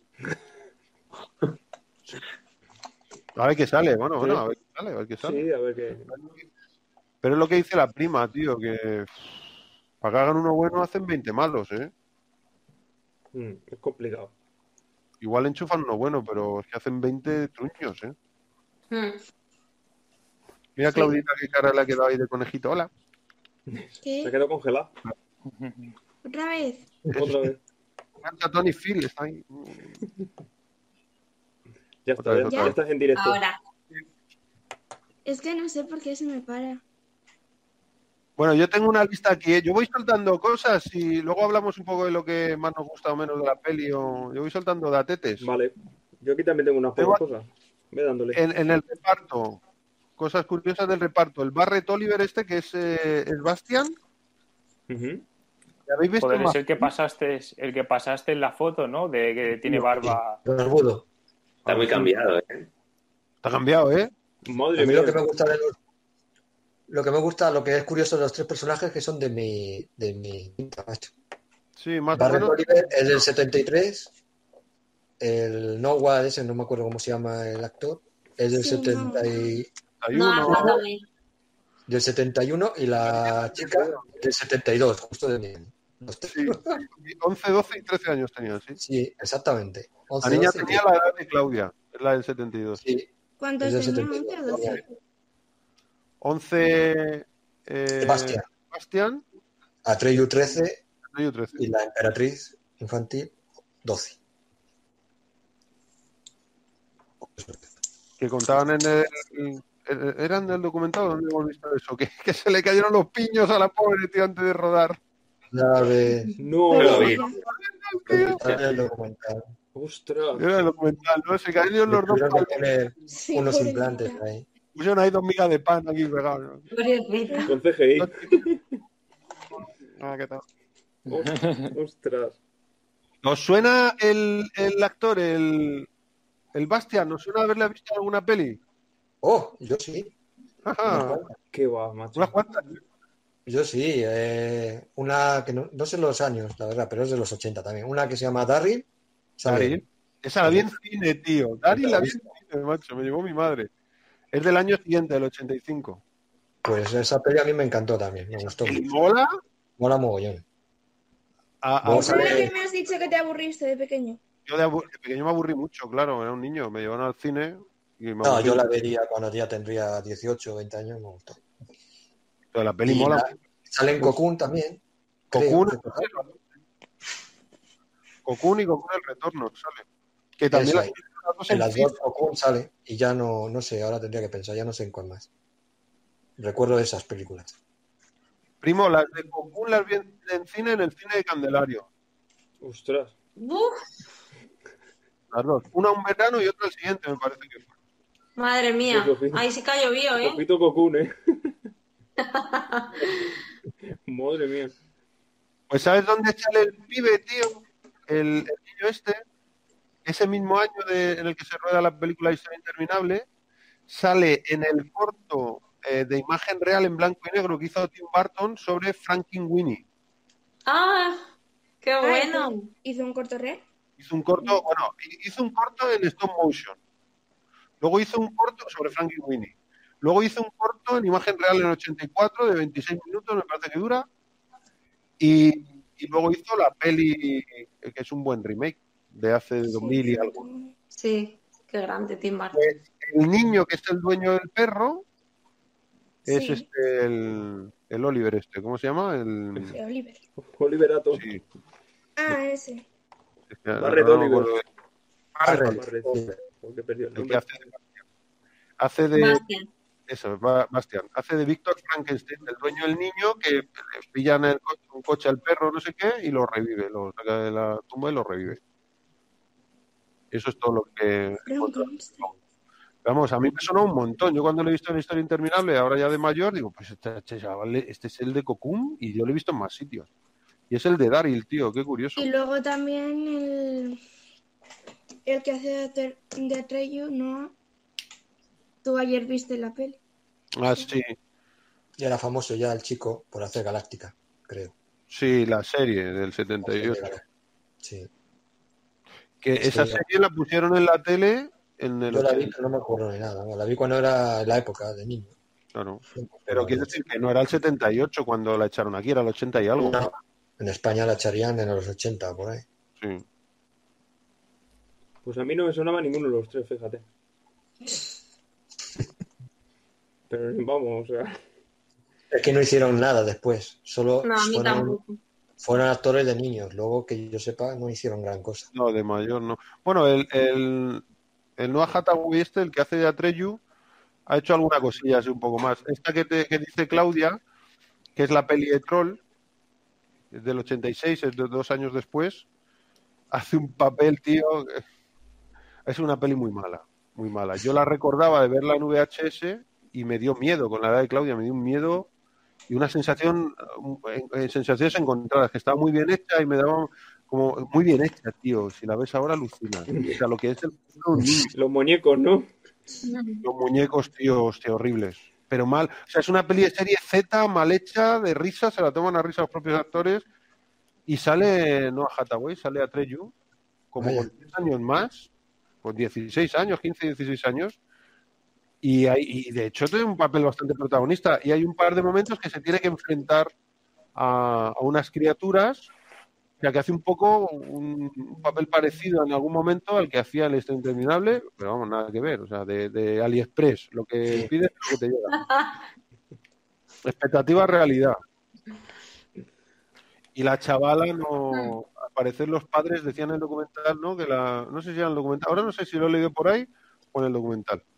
Que los viejos dijeron, uy, esta niña vamos a sacarla de este tema y la metemos en la danza, a ver si se nos va a perder aquí en, con el tema la- del acting. Hay mucho golfo aquí metido en el cine.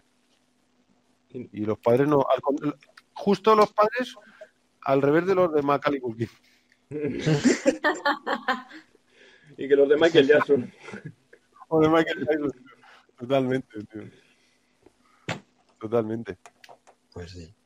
Yo tengo por aquí un dato. ¿Qué tienes por ahí? Tengo yo por aquí un dato que el- uno de los expertos de la película en diseño de efectos especiales, Brian Johnson, decía en una entrevista que Barret Oliver era una maravilla, que Tammy Stronach, que es la emperatriz, que lo hacía genial, pero que, que Noah Hathaway era como un grano en el culo. ¿En serio? Pero si ese era el único que tenía experiencia en época. Pues tal cual. Qué raro.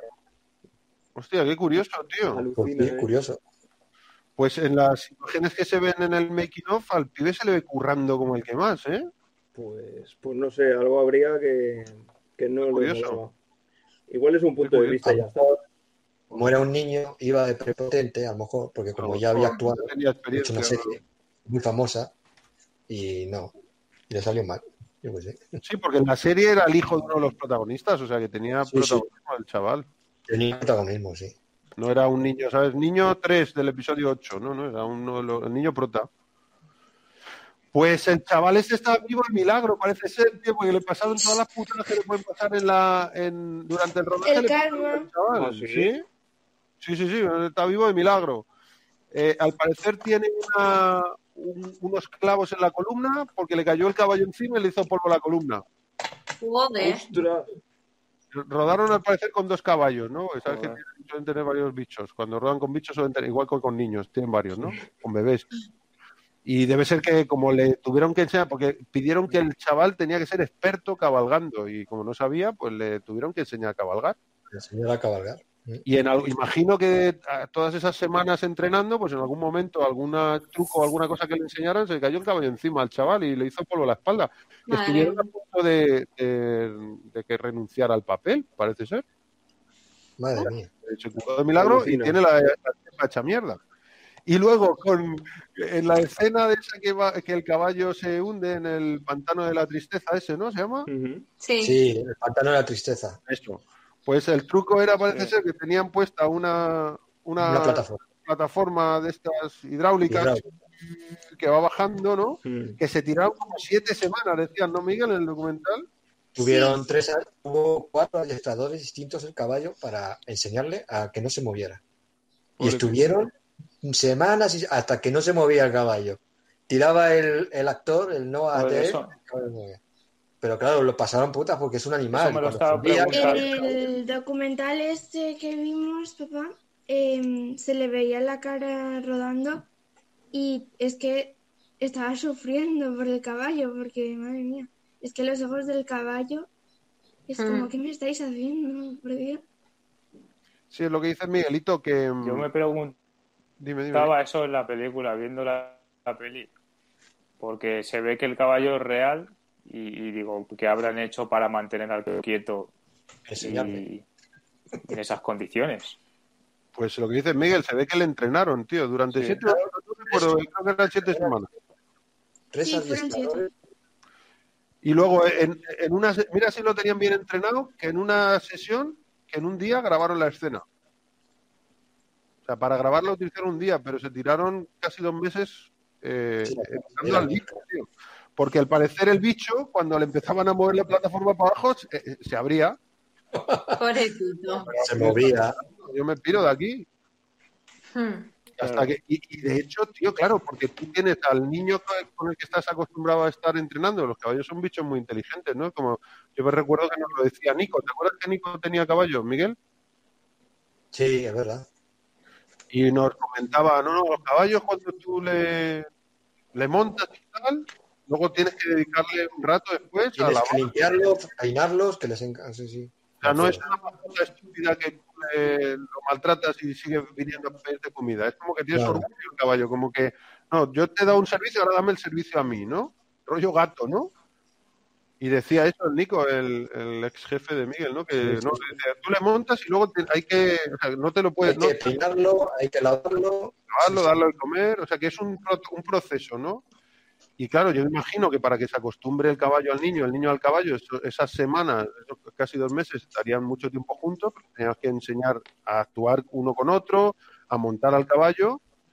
Y claro, tienes al chaval, que el chaval sabe que está actuando, pero el, chaval- el caballo no sabe que el niño está actuando. Entonces tienes al chaval, que lo hace muy bien, el Noah Hathaway, tirando fuerte, gritándole al caballo, y el caballo con una cara, tío, que tiene los ojos que, que, que da pena. ¿no? Está... que estaba Y totalmente obligado cómo sube como el, el hocico. Sube el hocico, enseña los dientes como que está nervioso. Mm. Está nerviosísimo, tío. El- Y los ojos, es que le miras a los ojos y le da una pena. Sí. Estaría deseando el directo decir, corten, que ha salido bien. Un poco- dos segundos más y salta el caballo. Pues el, el Noah Hathaway este parece ser que cuando estaba, esto lo he leído en internet, ¿eh? cuando estaba bajando la, la esta, una de las veces, le enganchó de la ropa o lo que No. sea, y se lo llevó para abajo, tío. Joder, macho. Se lo llevó para abajo, tuvieron que parar y Joder. que se dejaron inconsciente allí. Esa es la segunda. Y luego, cuando estaba rodando con Orc, con el lobo este vampiro, eh, con una pata, debe ser en la escena esa que estaba tumbado así el bicho, que es horrible, el, el único momento que está en la pata se podía haber ahorrado. Pues sí, estarían ensayando en un momento de, antes del rodaje y le dio un golpe en la carga y le saca un ojo también. Joder. Que vamos, qué calentito para su casa, se ganó el sueldo bien, bien ganado, macho. Sí. Pues sí, porque. Yo lo, lo del caballo, lo del caballo durante muchos años se dijo que, que había muerto de verdad en el rodaje. Ah, Dijeron que había perdido, habían perdido un caballo, sí. O sea, que se había muerto y habían tenido que cambiar de caballo. Pero luego era mentira. Se ve que era mentira. Si eso no iba a ningún lado, eso no se podía ahogar el caballo. No se pone nervioso y que no saliera a la escena como él quería director. Que Eso lo habían puesto todo en el plató, lo habían hecho todo artificial en el plató. Claro. Todo metido en un plató ahí. eso. Era una- entrar en un, en un edificio y de repente ver ese pantano. O sea que esa ciénaga la, la hicieron en los estudios de Baviera, en Múnich. Eh, eh, con tierra de verdad. Sí, estaban echando una manguera. mm. Pues hicieron una ciénaga, tío. sí, Bueno, sí, con agua y tierra, venga. Ahí ves los 60 millones de marcos, claro, le iban. Y esos estudios los puedes visitar y puedes ver partes del set de la historia interminable. Qué bueno. Está justo al lado de Austria, en Múnich. Ostras, qué chulo. Y, guay. y tienen un, yo lo he visto en internet, tienen un Atreyu, un Atreyu, digo, tienen un tamaño real y te pueden montar en el- y te graban un vídeo con un croma detrás. No, con el Fuyu. El Fuller está un poco, trucho, ¿eh? también te lo digo, pero, pero Claro, ya estará un poco despeluchado, ¿no? El hombre. no, la verdad es que está, o sea, está muy nuevo, por lo menos las imágenes que en internet. Está bastante currado, pero no, no es tan parecido al Future de la peli como te esperaría. Está bien, se ve que es Future. Y como muy bien hecho, ¿eh? Pero bueno, Hostia, yo había leído que, que medía 14 metros y lo había y el, el armazón era de, de partes de la estructura de un avión. ¿ah, sí? No sabía. Oh, Ni idea. Y lo llevaban seis, seis técnicos, creo. Seis técnicos para mover la cabeza solo. ¿Qué va? No, eran 18. 18, Eso, notas, 18. 18. Más, ah, más exagerado todavía. 18 notas para mover al 18, es que la verdad es que está muy. El animatronic de la cabeza Muy está perfecto. Parece que tiene vida el Fuyu. Está muy bien. Hombre, vamos. A mí me encanta porque a todos los muñecos les hacen mover la nariz un montón. Ujú. Sí. Están todo el rato parece que les pica la nariz o que tienen algo. La voz de Fuyu en la versión original se la pone un tío que se llama Alan Oppenheimer, Oppenheimer, que es el que le iba a poner la voz original al bicho. ¿Sí? Y, y cuando se la puso, le gustó tanto al Wolfgang Petersen que le dijo: Oye, no tenemos voz para ponerle al lobo ni al come piedras, ¿se la pones tú? Y se la puso también. hmm, Le puso la voz a los tres bichos. Y ese pavo tenía cincuenta y tantos años ya cuando le puso la voz en el 84, o nació en 1930, pues cincuenta y tantos palos tenía. Y ese pibe había puesto, aparte que ha hecho todas las series y todas las películas del mundo, antes del 84 le había puesto voz a los pitufos, al Capitán Cavernícola, a los dibujos de Tarzán. Madre mía. a los dibujos de, de Flash Gordon, tío, a los dibujos de Scooby-Doo. A todos. Máster del Universo después, eso fue después de 84, pero... O sea que ese pavo es... eh, no- imagino que habrá palmado, no sé, pero si no, ¿cuántos años tiene? Nació en 1930. Pues, es la misma edad, la misma edad que Clint Eastwood, macho. 90 años. Pues igual está vivo, 90 años pues. 89, 89 o 90 años. Yo creo que seguía vivo. Perfectamente. ¿Y viste lo de...? Dime. Os tengo que dejar, que tengo al perro ya llamándome, que está llorando. Que le Vale, prima. Un beso, guapa. Hasta la próxima. Nos vemos. Hasta luego. Hasta luego. Hasta luego. Hasta luego. Hasta luego.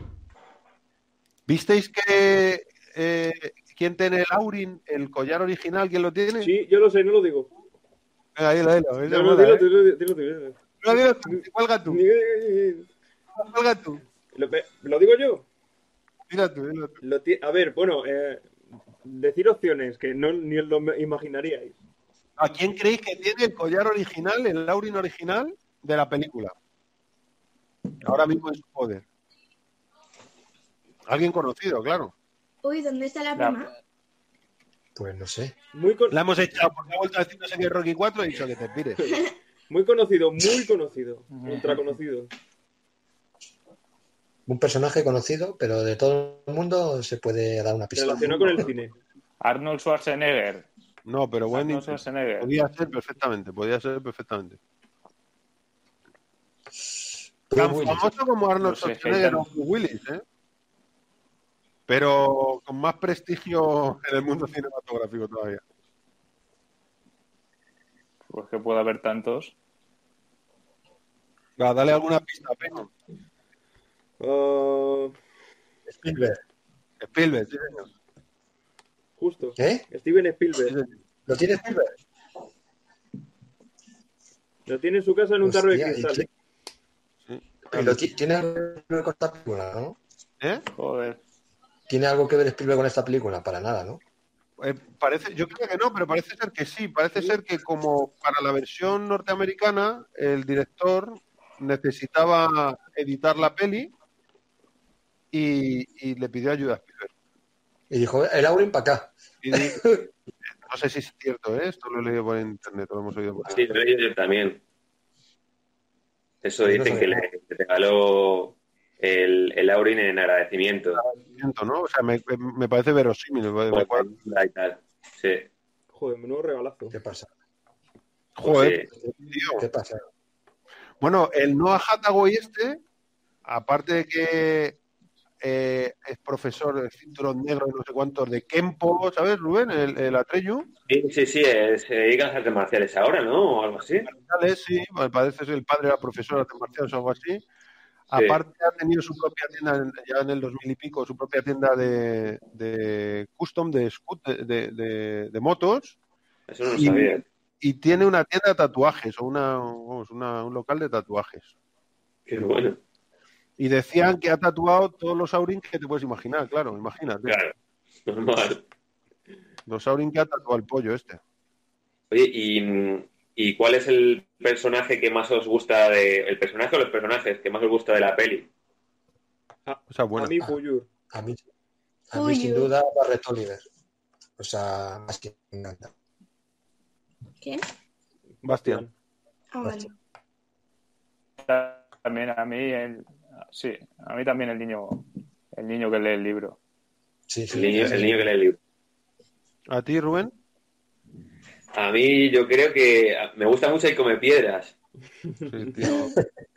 Pobre, pobre Colin, el que iba dentro. Ya no Colin se llama el que iba dentro, tío. El pavo que iba dentro de Piedras es un señor que se llama Colin, porque en el documental le llaman por su nombre, le quitan el, el traje entre dos personas. El pobre. Y le Pobre meten una, la, mm, como la botella, eh, se la mete por la boca y luego la Nota tiene la coja y beba ahí. Colin, tío. Colin. Colin. Cada vez que veo Dice, ya no, el documental está muy curioso, eso. Dice, ya no tendré que volver a entrar, ¿no? Dice, hombre, te quedan unas horitas. Que otra vez. Muy gracioso, tío. Miraos el documental que está gracioso y podéis ir pasando hasta que sale imágenes del rodaje, pues un coñazo, tío. Pero las es imágenes del Papá, rodaje, Hay un vídeo que no te tienes que comer toda la narración del señor ese alemán, Es verdad, que está solo lo del rodaje, que son cinco minutos, sí, creo. cinco minutos Pero algo así, el, es el poquísimo. documental está en. Netflix. ¿Se puede ver en Netflix también? No, ese, vamos, no sé, nosotros lo hemos visto en YouTube, por ahí. En YouTube yo creo que está. Estaba en alemán, subtitulado al castellano. Bueno, al español, no sé si es castellano o latino, pero como el En subtítulo. castellano. eh, ¿Y, y qué escena os ha impactado más de, de la película? ¿Cuál- O escena o escenas. Si tenéis que impactado. A mí cuando habla con las esfinges. Eh, lo que son las, eh, las Las primeras. la, puerta, o la- el- la puerta del sur. o- El oráculo. sí, la- el oráculo del Sí, sur. la puerta del sur. Pero creo que solo habla el con oráculo, la el oráculo ¿no? del Es sur. el oráculo del sur. Es del- El oráculo del sur, ¿no? pues que habla, la- con las otras no habla, ¿no? No, la- No, con las otras no habrá. las otras Porque no les da la buenas tardes y le las que le lanzan una buena escena. Ahí se les gastaría el presupuesto y dijeron, ¿qué ponemos en el Otras oráculo? no. Otras esfinges, venga, pero las pintamos de azul. La misma con azul. Las Porque mismas las con primeras esfinges son ¿Cómo? ¿Qué? Digo Es- que las es verdad, yo- yo me quedo con primera las primeras. Al Cuando oráculo del sur, ¿no? Sí, eso es. Y luego Y hay otra no puerta que es el espejo. las primeras, yo me refiero Dale, Víctor. Tú te refieres a las primeras. Las primeras, las que le disparan los rayos. Las que ven si tienes. sí, no estás seguro las que mismo. matan, las que matan al caballero, al caballero. Las que matan al caballero. Pero con esas no habla, ¿no? No. No, no, no, con las otras, con No. las que son como de color azul, ¿no? Sí, Sí, pero es que dice el, el, Sí. el enano ese, le dice que mm, no es que es la primera puerta para ir al oráculo del sur, pero luego no hay más, es solo esa. No, hay otra. la del Al espejo. espejo, es verdad. Ah, es verdad, es verdad. Sí, Luego pusieron el oráculo del sur, que son igual, idénticas que la primera Sí, puerta, la del espejo. acabaría el presupuesto y diría, hay que ponerlo esto. Y ya está. Eh, seguramente eh, responde a un problema de presupuesto, pero tampoco me parece muy loco, porque es como una puerta de entrada norte y una puerta de entrada sur, ¿no? Quiero decir, no sé, como las puertas del Bernabéu, ¿no? Que es que son Sí. eh, la puerta 8, la puerta 10, pero son todas iguales, pues son las puertas del Bernabéu, algo así. o sea, y seguramente es por el tema de presupuesto, pero tampoco me parece descabellado, ¿sabes? Que digan, ¡hala, qué cutre que han puesto! otra-". Hay cosas peores, no en esta peli, pero hay cosas peores por ahí. A mí, me-. ¿el No, qué? no, a mí me. A, a mí cuando veía la película de pequeño me impactaban unas cosas y ahora me impactan otras. como Eh, nunca ha sido una de mis películas favoritas, ¿eh? O sea, no. Se ha vuelto una película de culto a medida que me he ido haciendo mayor, pero de pequeño no la tenía como una película favorita de esas que veía mil veces y tal y cual. Entre otras cosas, pues me daba bastante miedo el lobo, tío. El lobo ese, Mort, Mm. Sí, a mí también, ¿eh? Me cagaba, Pues me cagaba mucho, ¿eh?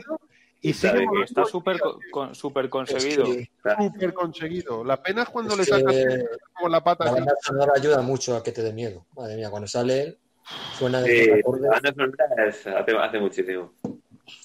Eso, eso me, me- me daba mucho miedo.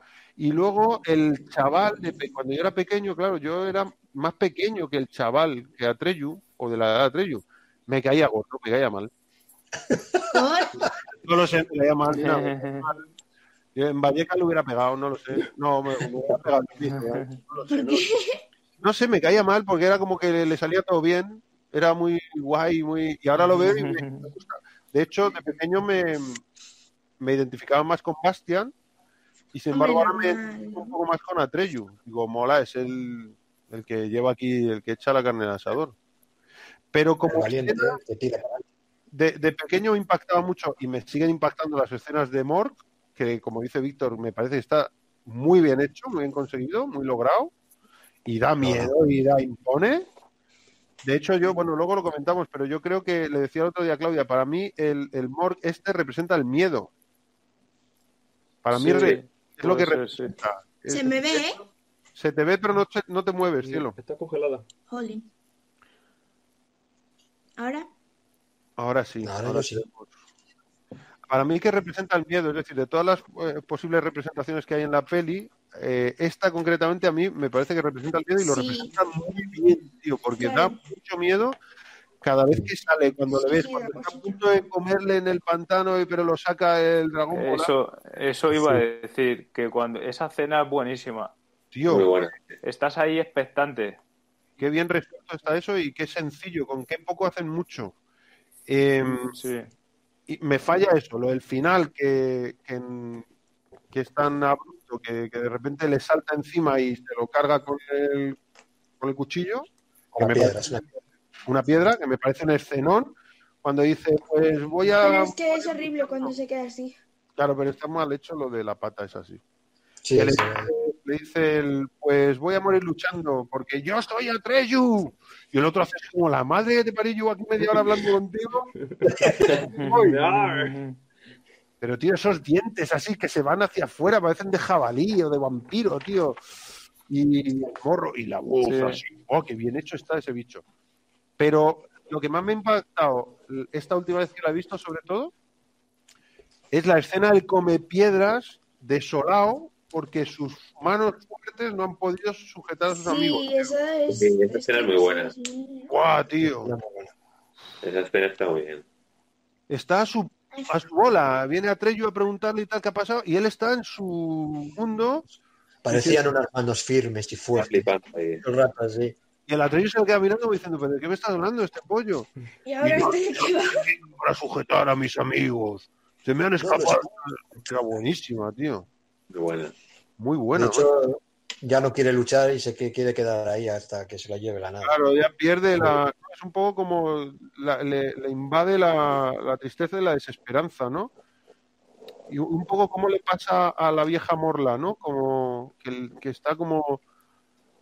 Todo le da igual. Ha perdido como la esperanza, ¿no? Bueno, va, no sé, desinterés. Es, bueno, sí, eh, hay que ir allí, pero da igual. No Da importa. igual, ¿qué pasa? No importa nada.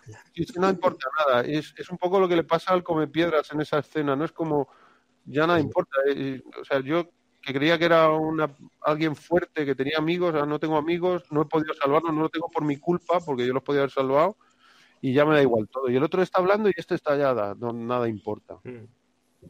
Está guapo eso, tío. Sí, sí. Ahora, mi escena favorita es el vuelo de Bastian en el dragón, tío. Sí, Sí, es, es La- la de- es una de las escenas favoritas. Porque si os fijáis, cuando vuela Treyu, pero me parece que está muy bien hecho. No sé si está hecho a propósito, ¿eh? pero está muy bien hecho.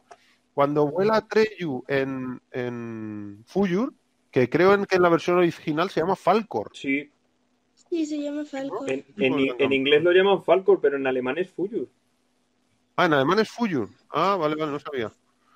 Eh, pensé que es que era en la versión original se llamaba Falcor. Lo he mirado y en inglés lo dicen Falcor, que me pareció curioso. Pues, pues cuando está Atreyu volando, en- nunca ha volado en un dragón. Entonces está flipando. Mira el suelo y tal y cual, como, ¡hola, qué alto vamos! Pero no flipa de que haya un dragón, de que exista un dragón. No sé si me estoy explicando, porque él vive en fantasía. Mm. Sí, Claro, y es como... Entiende sí. volar, que yo nunca he volado, pero esto de volar un dragón, bueno, a ver, ¿en qué vas a volar si no? Si no es un dragón, ¿no? ¿Qué cosas dices? claro. Pero cuando vuela Bastian, hay un punto extra de emoción. Sí, está como... ¡Guau! Flipando como esto es flipante. tío! es que estoy volando en un puto dragón, ¿no? Eh, Eso parece Es como, Sí. como si se reiniciara fantasía, vuelven a salir todos los personajes y como si no hubiera pasado nada. Mola. es un poco lo- esto lo decían, no sé si eran hablaban de eso los de los de, de Cinemascopazo, creo que eran estos los que hablaban. No sé si era Arturo o, o era- no sé quién lo decía, que era como claro que como que se, se reinicia la peli, esto que dice Miguel, es como el, el, el Never Ending Story, ¿no? La historia interminable es esto, es como siempre se va a reiniciar. O sea, en el momento que haya un solo niño con imaginación, ¿no? Eh, toda esta historia se va a reiniciar porque va a volver a existir la fantasía, ¿no?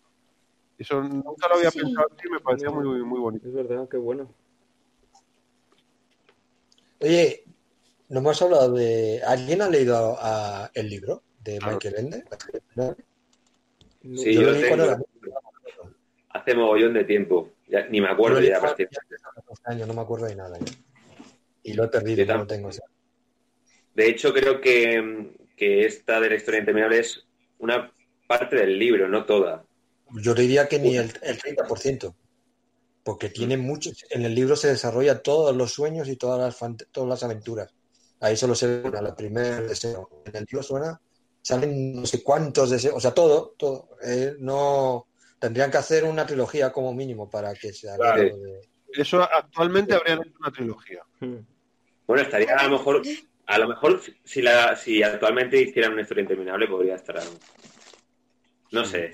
Ojalá, pero bueno, se ve difícil, ¿eh? Por No, el imposible. Según dijeron los de el podcast que escuchamos de los de vivo, eh, los herederos de Michael Ende, vamos, no van a vender los derechos nunca. No, eso Michael Ende, no sé si lo sabéis, odiaba la película. Sí. Dijo que él no había Sí. hecho, No había hecho una novela para niños. Lo que pasa es que si pones personajes niños, pues la, cuando compraron los derechos, pues aprovecharon y hicieron una película para todos los públicos. Pero él no, no tenía en su idea, según dijeron estos, mm, estaba enfadadísimo y, y en su cuando se murió dijo no vendáis los derechos y que si me queréis eh, hacer mi último deseo es que no salga de aquí más Por eso, y por eso por eso no dicen que va a salió. ser remake.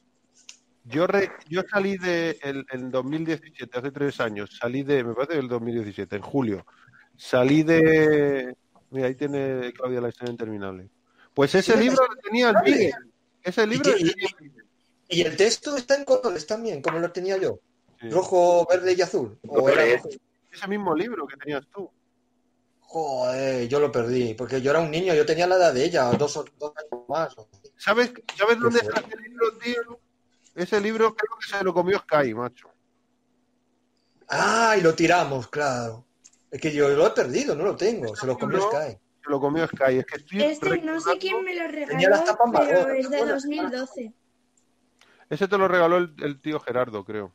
Pues de- en 2012, el 4 de febrero de 2012. su Cumple. El libro mola muchísimo. A mí, por lo menos, me gusta muchísimo. Pues Porque eh, cuenta mucho más claro. Claro, lo que, pero bueno, eso pasa siempre con los libros. O sea, eh, lo- yo creo que, que hay que entender que una cosa es el lenguaje cinematográfico y otra es el lenguaje literario, que son dos lenguajes completamente distintos que ver. Y no Es puedes, ponerlo.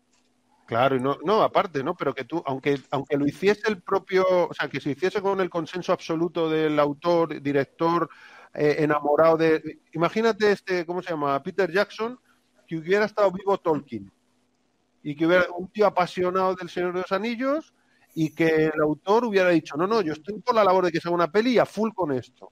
Aún así, te- se tienen que, que omitir cosas y se tienen que eh, mostrar cosas de otra manera. Es que, es que son, son dos medios. Eh, hay, limit- hay, hay limitaciones, claro. Mira, nosotros estamos, nosotros estamos grabando esto, ¿no? Estamos con imágenes.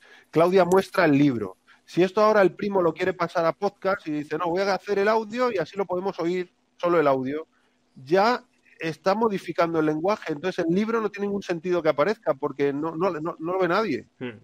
Son, son dos lenguajes completamente diferentes. Entonces, yo lo entiendo, ¿eh? O sea, y, y luego, claro, el libro es un libro, tú lo lees, cada persona lee su libro y se imagina cómo es Atreyu, por mucho que te indique el autor.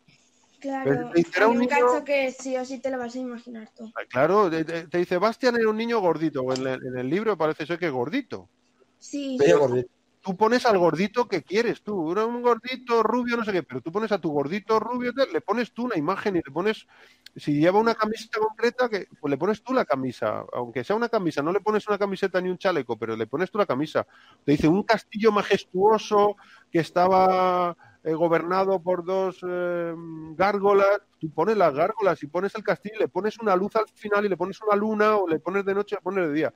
Es imposible que ninguna imagen supere la de tu propia imaginación, porque tu imaginación se imagina lo que para ti es el castillo más perfecto o el dragón más currado o el lobo que dé más miedo. Entonces es imposible, porque al final el autor de la película tiene que poner una imagen concreta para ese castillo o una música concreta o una imagen concreta para ese lobo, ¿no? Y no es imposible que te lo hayas imaginado igual.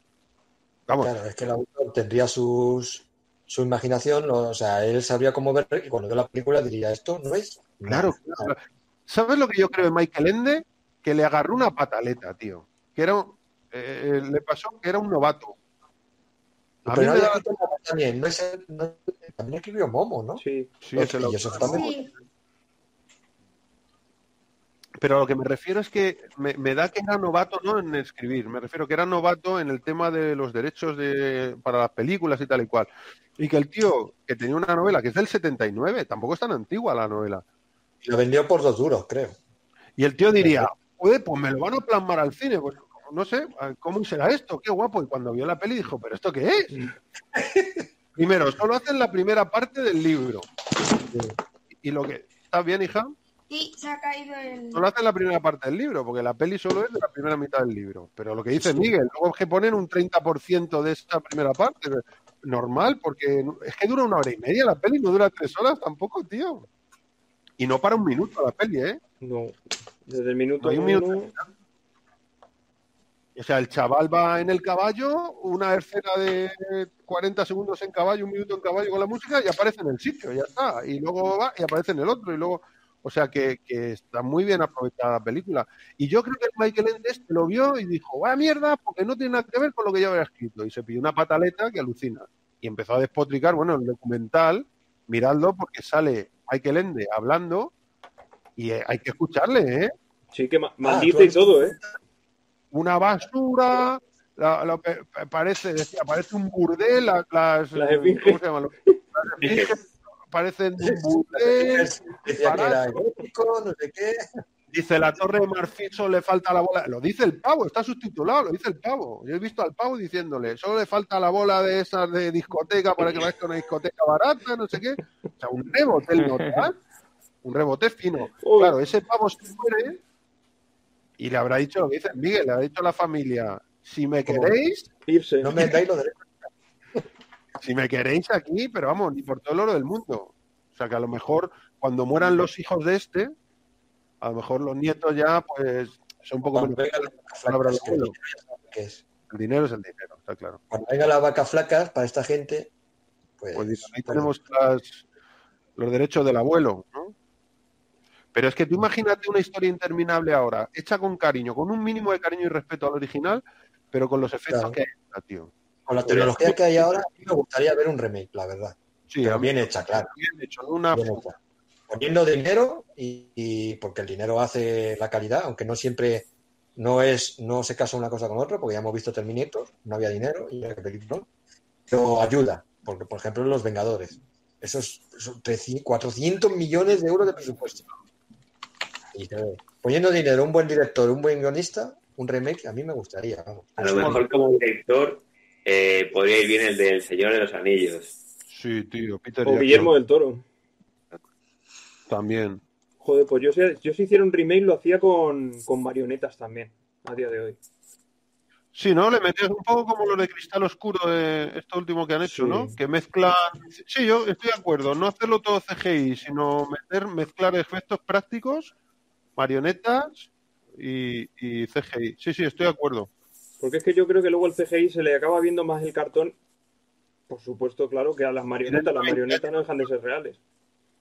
Las marionetas si están bien hechas o los animatronics son animatronics. Mm. Fíjate, por ejemplo, lo que decía antes Víctor, ¿no? Que el lobo, el solo se le ve la cara. Pero qué bien hecha está la cara, tío. También, los movimientos y todo. Sí, sí. Entonces, lo que le da, no sé dónde lo veía o lo escuché el otro día, no sé si era estos de, de Carne Videoclub o a, o a los de Cinemascopazo, pero creo que lo escucharon en algún sitio, que decían, claro, es que el, el- los efectos de- digitales y tal, por ejemplo, los efectos digitales del Rey Escorpión, hoy día cantan horrible, ¿no? Pero en la Ves época. al- en Pero, la sin- época pasaba decías, joder, vaya espectáculo. Claro, claro, pero ahora cantan. sí, sí. Pero sin embargo, ¿eh? un animatronic que esté bien hecho, con la con mayor calidad digital a 4K, lo único que lo ves es mejor, Mm, pero no le ves el cartón, no le ves el truco, si está bien hecho. No sé si me estoy explicando. Sí. Sí, sí. sí. Que el animatronic Sí, no sí. ha podido avanzar mucho, es igual. Sí. Lo único que en vez de llevar los 18 operadores, hoy en día lo puede llevar uno o dos. Con mucho Sí, con la o- tecnología. Manipularlo a través de la calidad, la calidad es de hace 30 años, es lo mismo. Bien hecho, con dinero, los animatronics son increíbles y lo hacen bien. Claro. Y ya hay Sí. películas antiguas que se han gastado la pasta y los han hecho muy bien. Hoy día, tío, que además antes los motores eran mucho más grandes, necesitaban un montón de gente, rollo hidráulico, ahora puede ser todo digital, pequeños microprocesadores, eh, guiados por un ordenador que es el ordenador el que decide, tú le das las órdenes de cómo quieres que se mueva el ojo y lo mueve el ordenador con una das al enter, es decir, que se pueden hacer cosas muy guapas. Y eso, yo creo que al final lo hemos hablado un montón de veces, ¿no? Por separado o juntos.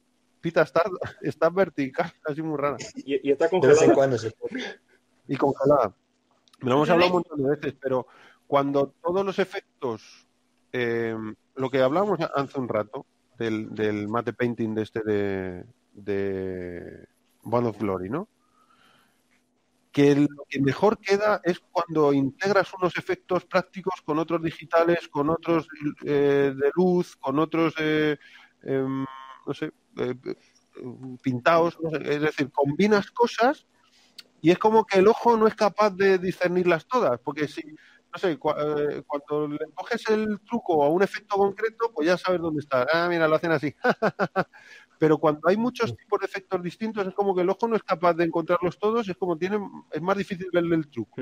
Hay como mayor verosimilitud, Sí, sí, mucho mejor el resultado. Totalmente de acuerdo. Para mí, para mí una buena, un buen ejemplo de animatronic y CGI es, para mí, ¿eh? es Jurassic Park, que juntado las dos cosas, la primera es Parque Jurásico, animatronic y, y Claro. CGI. Oh, qué bueno. Claro. El 93, ¿eh? El 93. Para mí estaba muy bien hecho. Las dos eh, cogía efectos de animatronic y otros de CGI. Claro. Y en el 93. Tienes A lo mejor también era porque en aquella época me impactó mucho ver la película, claro, pero ahora que la he visto ya, me sigue, o sea, a mí para mí esa peli me sigue gustando y no ha envejecido, para mí no ha envejecido. Eh, di- digitalmente, o sea, tecno- eh, técnicamente. Está bastante bien para mí. sí, es una pasada. Yo, yo recuerdo la, la escena, por ejemplo, cuando va corriendo. el- Yo la vi con Miguel en el cine. De hecho, hace poco tiré las entradas, que si te la mandé por WhatsApp hace un par de años. Eh, estaba en casa de mi madre y encontré las entradas. Del Excelsior, tío, en el 93, me parece. Eso, entonces, fueron mis padres también, ¿no? No fue- yo la vi en el cine, o fue contigo solo? Como que solo la has visto una vez, tú, en el cine. La vería dos veces, bueno, no sé, no me acuerdo. O tres. Yo solo sé que fue una vez con mis padres a ver la No, sé si la vi esa con tus padres, pero la vimos en el Excelsior. Sí, sí, vamos, esa peli era como, yo que sé, era algo de... Una de dinosaurios, buah, y dicen que es la leche.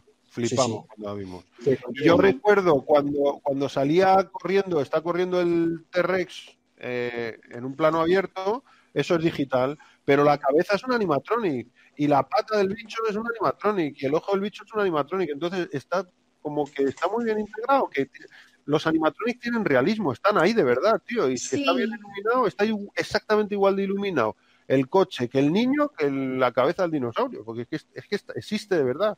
Y si se han gastado la pasta como se gastaron en Parque Jurásico y está bien hecho, Claro, está bien, Winston, ¿no? O sea, que gente que, que se lo ocurra, que no es uno que pasaba por ahí, pues es que, joder, tío, ese, ese tiranosaurio, no, el, el triceratops que está tumbado, enfermo, Qué. Sí, eso es está ahí, tío, es de verdad. Es un animatronic, pero es que respira de verdad, tío. Sí, Es físico, eso es un efecto físico, o sea, está ahí de verdad. Pues ese tipo de efectos combinados en una peli, como dice el Rubén hoy, ¿no? Eh, el Rubén ahora, ¿no? Que hoy día una peli de esas, si se hace con cariño, y un- mínimo de cariño, y, un, y yo entiendo que es un producto y que tiene que dar pasta, pero si se hace con un mínimo de cariño, un buen presupuesto y un mínimo de respeto por el original, tío, tanto por la novela como por la peli, hacen un pepino, pueden hacer un pepinaco hoy. Puede estar muy bien. Mm. Pues sí, lo malo sería pues eso, buscar un buen reparto, que los que tienen cariño a esta película, pues somos muy- yo por ejemplo tengo mucho cariño a esta película porque es de mi infancia.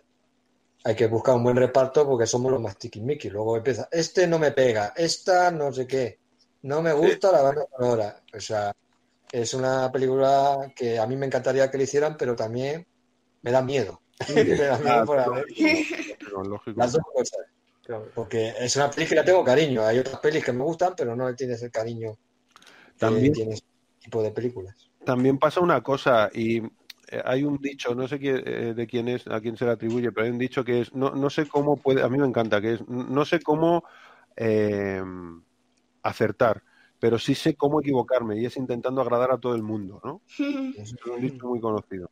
Pues esto es un poco igual, o sea, tú cuando, tú cuando ha- haces la elección de un casting, la tienes que hacer con un, con un criterio técnico, profesional, artístico. Tienes un director, tienes un buen director de casting, tienes una buena historia, venga, pues déjalos listos, elegir el puto casting. Y luego a la gente le tendrá que gustar más o menos, pero que, yo entiendo que eso es utópico hoy día, ¿no? Que te mueves a- por impulso, que sale Sonic, hacen el tráiler de Sonic, lo que, pero claro, es que el tráiler de Sonic, tío, es que no era Sonic, no sé qué bicho era ese. Se echa a la gente en las redes a muerte y retrasan tres meses la producción y vuelven a hacer de cero al muñeco. Para cambiarle todo. Pero que era para decirles, pero nene, si sois los de Sega, si sois vosotros los dueños del muñeco, Claro, tío. ¿cómo no habéis hecho desde el principio un muñeco que se parezca al que vosotros mismos habéis, pro- habéis eh, Sí. creado? Chicos, Sí. Sí. Chicos, os tengo que dejar que me están llamando. Vale, Ah, vale, un abrazo. ¿eh? Víctor. chao. Un abrazo. Hasta Hablamos. Papá, Dime, hija. eh, he mirado lo de la peli que viste ayer, ¿no? Ahora la cuento. esta- esta es otra. Y, y en Film Affinity tiene un 4,3 sobre 10. Truño, Buenísimo. me flipa. En IMDb tiene un 4,5 de 10. Y en Rotten Tomatoes un 3,3. ¿Pero qué película? ¿No me he Es una peli Troll. troll. Aquí, en, Ah, Troll. Ah, bueno, normal, claro. aquí en España se, se llamaba Troll. Pero ¿El qué? Que digo que es una peli de serie Z, como tú bien has dicho. Esa, sí, sí, sí, es muy mala. No, si Eh, yo la vi, puede gustarte, pero técnicamente no le van a dar, claro, normal. no, yo la vi porque mm, imagino que es peli de culto o se volverá peli de culto con el paso del tiempo. Imagino que ya lo será.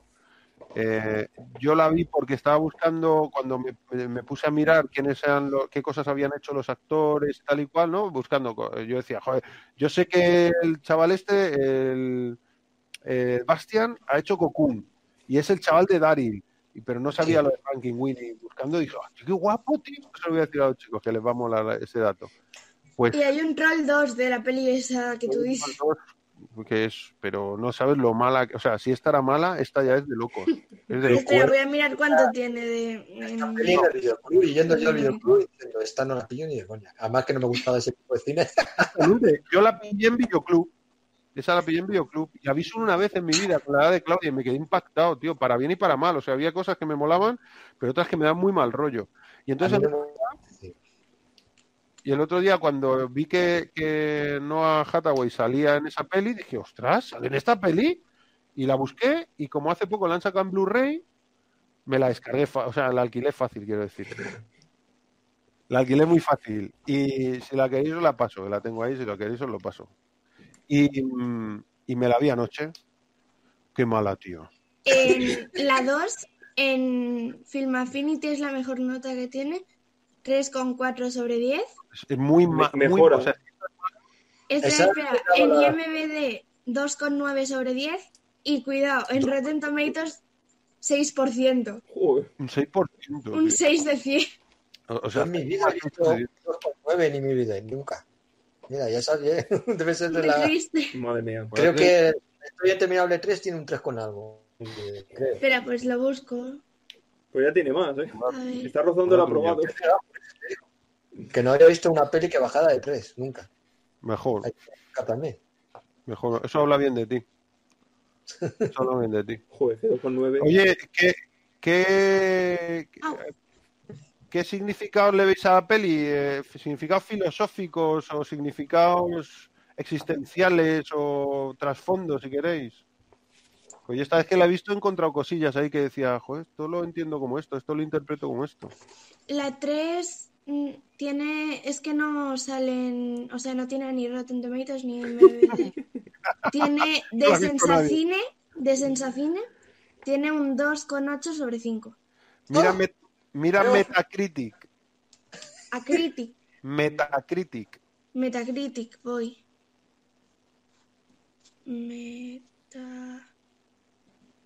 Metacritic. Vale. Me meto y te. Me Metacritic. Espera, Metacritic. Historia interminable 3, ¿no?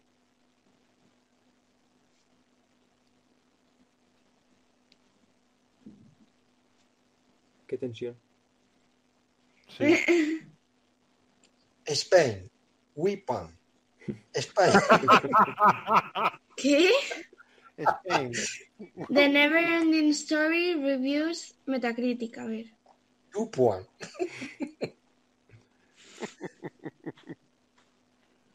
Ver, The Neverending Story tiene un. La primera tiene un 7,4. Ah, bravo. Seven points. Em, o sea, Users Score tiene un 7,4 y Metascore tiene un 46. No tengo ni idea sobre qué es eso. Sí, 46 eh, sobre 100, 4,6. ¿eh? Sí, eso. Vale, directo. no, no, no. Igual lo del Metascore suele ir por popularidad, que ahora pues estará un poco baja, claro. Sí, 60% bu- buenas, 10% medio medio y 30% negativas. Y, pero sale la 3, que es a lo que vamos. No, es lo que estoy buscando. Si no sale la 3, No, no sale. Bueno, ya mejor. sabemos por qué. Oye, antes de nada, es que tengo aquí para recordaros que lo he dicho antes, pero no sé si estaba el tocho, pero os recuerdo rápidamente porque yo estoy flipando con esto. A lo mejor es que yo soy muy raro, pero, pero es que en 1984 se hicieron unas pelis muy pepino, tío. Os digo solo algunas, ¿eh? Me salto muchas. Amadeus, Amadeus. la tenemos aquí para verla, ¿no? La tenemos para verla, Sí, Amadeus. tengo ganas de porque La propusiste nunca. Vale, no la pues es del ¿Quién la 84. No sé si la eligió Claudia esta, ¿no? Sí. Sí, Así tú. Amadeus es del 84 tiene varios Oscars, si no me equivoco. Hay que verla. Eh, Superdetective en Hollywood, tío. Los cazafantasmas, Splash, Bueno. Terminator, Gremlins, Karate Kid, eh. ¿cuál más? Indiana Jones en el Templo Maldito, Despedida de Soltero, En Compañía de Lobos, que es una peli que os recomiendo, que no es muy conocida, que la vi en el cine de Candelario también. Es muy loca esa peli y mola mucho. Eras una vez en América. Top Secret. Top, Secret, Secret. tío. Tras el corazón verde. Eh, la de Clint Eastwood de la cuerda floja. Bueno, esa igual no es tan famosa. Pesadilla en Elm Street. Eh, ¿Cuál más? ¿Cuál más? ¿Cuál más? Conan el Destructor. Calles de Fuego, Footloose, Loca Academia de Policía, La Mujer. Hoy en día es que estrenen todo ese tipo de películas. En un año, en un año no te da tiempo a verlas. Porque esas son películas que he visto 90% y que me molan. que- pero que me, las- que me voy saltando pelis. Quiero decir que otras que no las conozco me las voy saltando. Pero de estas, tío, pepinos de pelis súper conocidas o el mismo año. Que también entiendo que no se llevará tanta pasta, entre otras cosas, por eso, ¿no? Es decir, ¿a quién te, pon, a quién te ponen al lado? Casi Estaba mejor las de los pleno 80 auge. que las de los 90. ¿El qué, Rubén? Digo, y casi mejor las de los 80 que luego en los 90. Tampoco, bueno, en los 90 también hicieron pelis así, pero yo creo que las mejores las de los Es 80. que empezó a- cambiar el cine de acción. Entonces ya, Sí. eh, eh, ya era, significaba, el cine de acción empezó a cambiar. A, a mediados de los 90, a finales de los 90, Sí. El- Y en tan solo unos años hay mucha diferencia. sí que hay. Primo, te has quedado. Sí. No, estaba pensando. Queda todo congelado. Primero estaba dejando hablar, que, que, que me cuesta. No porque no me guste escuchar, sino porque es que, tío, me, parece que me dan cuerda. Entonces, cuando habláis me encanta porque me quedo escuchando. Le presto atención a lo que decís. Y luego me he quedado pensando eh, esto que habéis dicho y digo, claro, es que a lo mejor eh, a partir de los finales de los 90, principios del 2000, las pelis de acción ya son más o menos del tipo o, o más eh, espectaculares tipo eh, Fast to Furious, estas, ¿no? Que ya son autobuses chocándose con tal, disparando desde un tanque un misil y no sé qué rollo, que ya es la hostia, qué locura. Ya O, que salto y caigo de pie. claro, o bien eh, rollo de, del caso Bourne, ¿no? Eh, que, que son películas de acción, o, o esta última que han hecho de, ¿cómo se llama? El que hizo de Matrix, el que hizo de Neo en Matrix, John Wick. la de John Wick. Películas con, con un con un cuidado en los detalles de las peleas, de la acción, como son muy, quieren ser muy realistas, pero dentro de que son muy realistas te muestran escenas grabadas en plano secuencia o, con, o, o sin mucho truco digital, sino más cables o, o- o especialistas, y que mola mucho, ¿no? Y eso Mm. no lo teníamos en los 90, en los 80, ¿no? Os he mandado a los Corleones eh, porque, como estabas diciendo, estabais hablando, no, eh, Ah, que os he mandado la crítica que la he buscado en IMBD porque no había. El 3,2 maravilloso. Por pon- Pero que merecido está, merecido está. Otras cosas no, pero merecido está. 3,2 por poner el nombre. Y te digo una cosa, que, que, que IMDB suele, suele puntuar alto, ¿eh? Pues, pues la han enganchado bien. Es una peli que te ves por ahí normalmente en un 6, igual IMDB le va a un 7. Pues aquí igual está más de un 2 que en un 3. Espera, que lo busco, la historia interminable 3 en Rotten Tomatoes. Jo, ¿sabe, sabe, Oye, Eso sí le pone bajito. ¿Sabe quién hace el papel protagonista de la tercera parte? Sí, ¿no es el de Liberar a Willy? Y está Jack Black también. Haciendo de Sí. malo Jack Black, tío. el niño no es el de Liberada Willy. Ah, lo has dicho tú, ¿no? Sí. No te- No, no, lo has dicho tú. No, no, lo has dicho tú. No, no. No, no. Sí, lo has dicho sí. Sé quién es, pero lo has dicho tú. Es de Liberada Willy. Sí. Ah, lo he encontrado. luego- Tiene, a ver. Espera. Mira que somos perversos, que estamos buscando la nota para, para reírnos de la peli. La verdad es que somos un cabritos, ¿eh? Un 26% sobre 100. Mil. Un 2,6. 16%. Eh, y pone aquí top de DVD y streaming. En plan, Your Story, Valley Girl. No, esto es otra cosa, vale. Me acabo de acordar una cosa curiosa. que se me olvidaba decirosla. El tema de la banda sonora, tan conocido, el de Lima, primero, ya lo hemos dicho que no está en la versión original alemana, solo en la internacional, pero no quería ponerlo nadie, tío, no le gustaba a nadie ese tema. Ah, ¿no? No, incluso la productora de, de, no sé si era CBS Records, eh, estaba hasta el gorro del Notas este y no les molaba nada la canción. Y de hecho, cuando salió en cine, la canción no subió de, a número uno. No se popularizó hasta que salió en formato doméstico. Y ahí Pero fue cuando lo petó. Yo 30 añi- años oyendo esa canción, por favor. Está, está en la sopa. Qué curioso. Me pareció súper curioso eso. Pero eso es porque le daba envidia al pelazo que tenía Alemán. Pelazo, sí, pelazo. Me he quedado con una cara que... Oye, vamos. parece el, el que canta la can- el tema ese, parece un, un chavalillo. Voy a decir chavalillo, no vaya a ser que esto que se está grabando un día salga por ahí, pero parece un chavalillo de las películas de. de De cine kinky. sí, de cine kinky. ¿Sabéis esa de el palo, el chute, ¿cómo se llama esa? Esa que le gusta a tu hermano, ¿no? Eh, La- Miguel, ¿cómo se Perro llama? callejero. Bueno, callejeros, el Martín, esto parece uno de esos, macho. El que canta la de. Así un poco flanger, Que igual pero te canta un super hit que te saca una navaja, ¿no? no, que te roba el reloj. Joder, qué bueno. Oye, bueno, a mí me, me interesaba eso un poco para, para ir terminando. eh, me interesaba lo de. Lo de si le dais. Si veis la peli tal directamente, un poco moraleja. Mm. O los temas que trata, porque mm, porque Rubén antes ha dicho lo de no, pues un chaval que le hacen bullying, ¿no? Que le maltra- que le hacen acoso, que la cosa, no sé cómo lo ha dicho. Y, mm, y era un poco pues, por tirar por ahí, si, si veis algo de trasfondo o, no, o qué pasa aquí. Yo sé que sí, por eso os pregunto. Sí, quizá tiene, ah, mm, por lo que yo veo, un par de trasfondos como poco. Eh, uno de ellos es que cuando eres adulto, mm, dependiendo de qué tipo de adulto seas, eh, tiendes a, anular la, imaginación porque el mundo real es muy problemático y tienes que encargarte de, las responsabilidades que te genera. Y luego también am, el tema de lo de la fantasía, el que, es, que es como un refugio, ¿no? Para el protagonista. A mí me ha servido muchas veces de, refugio. La fantasía.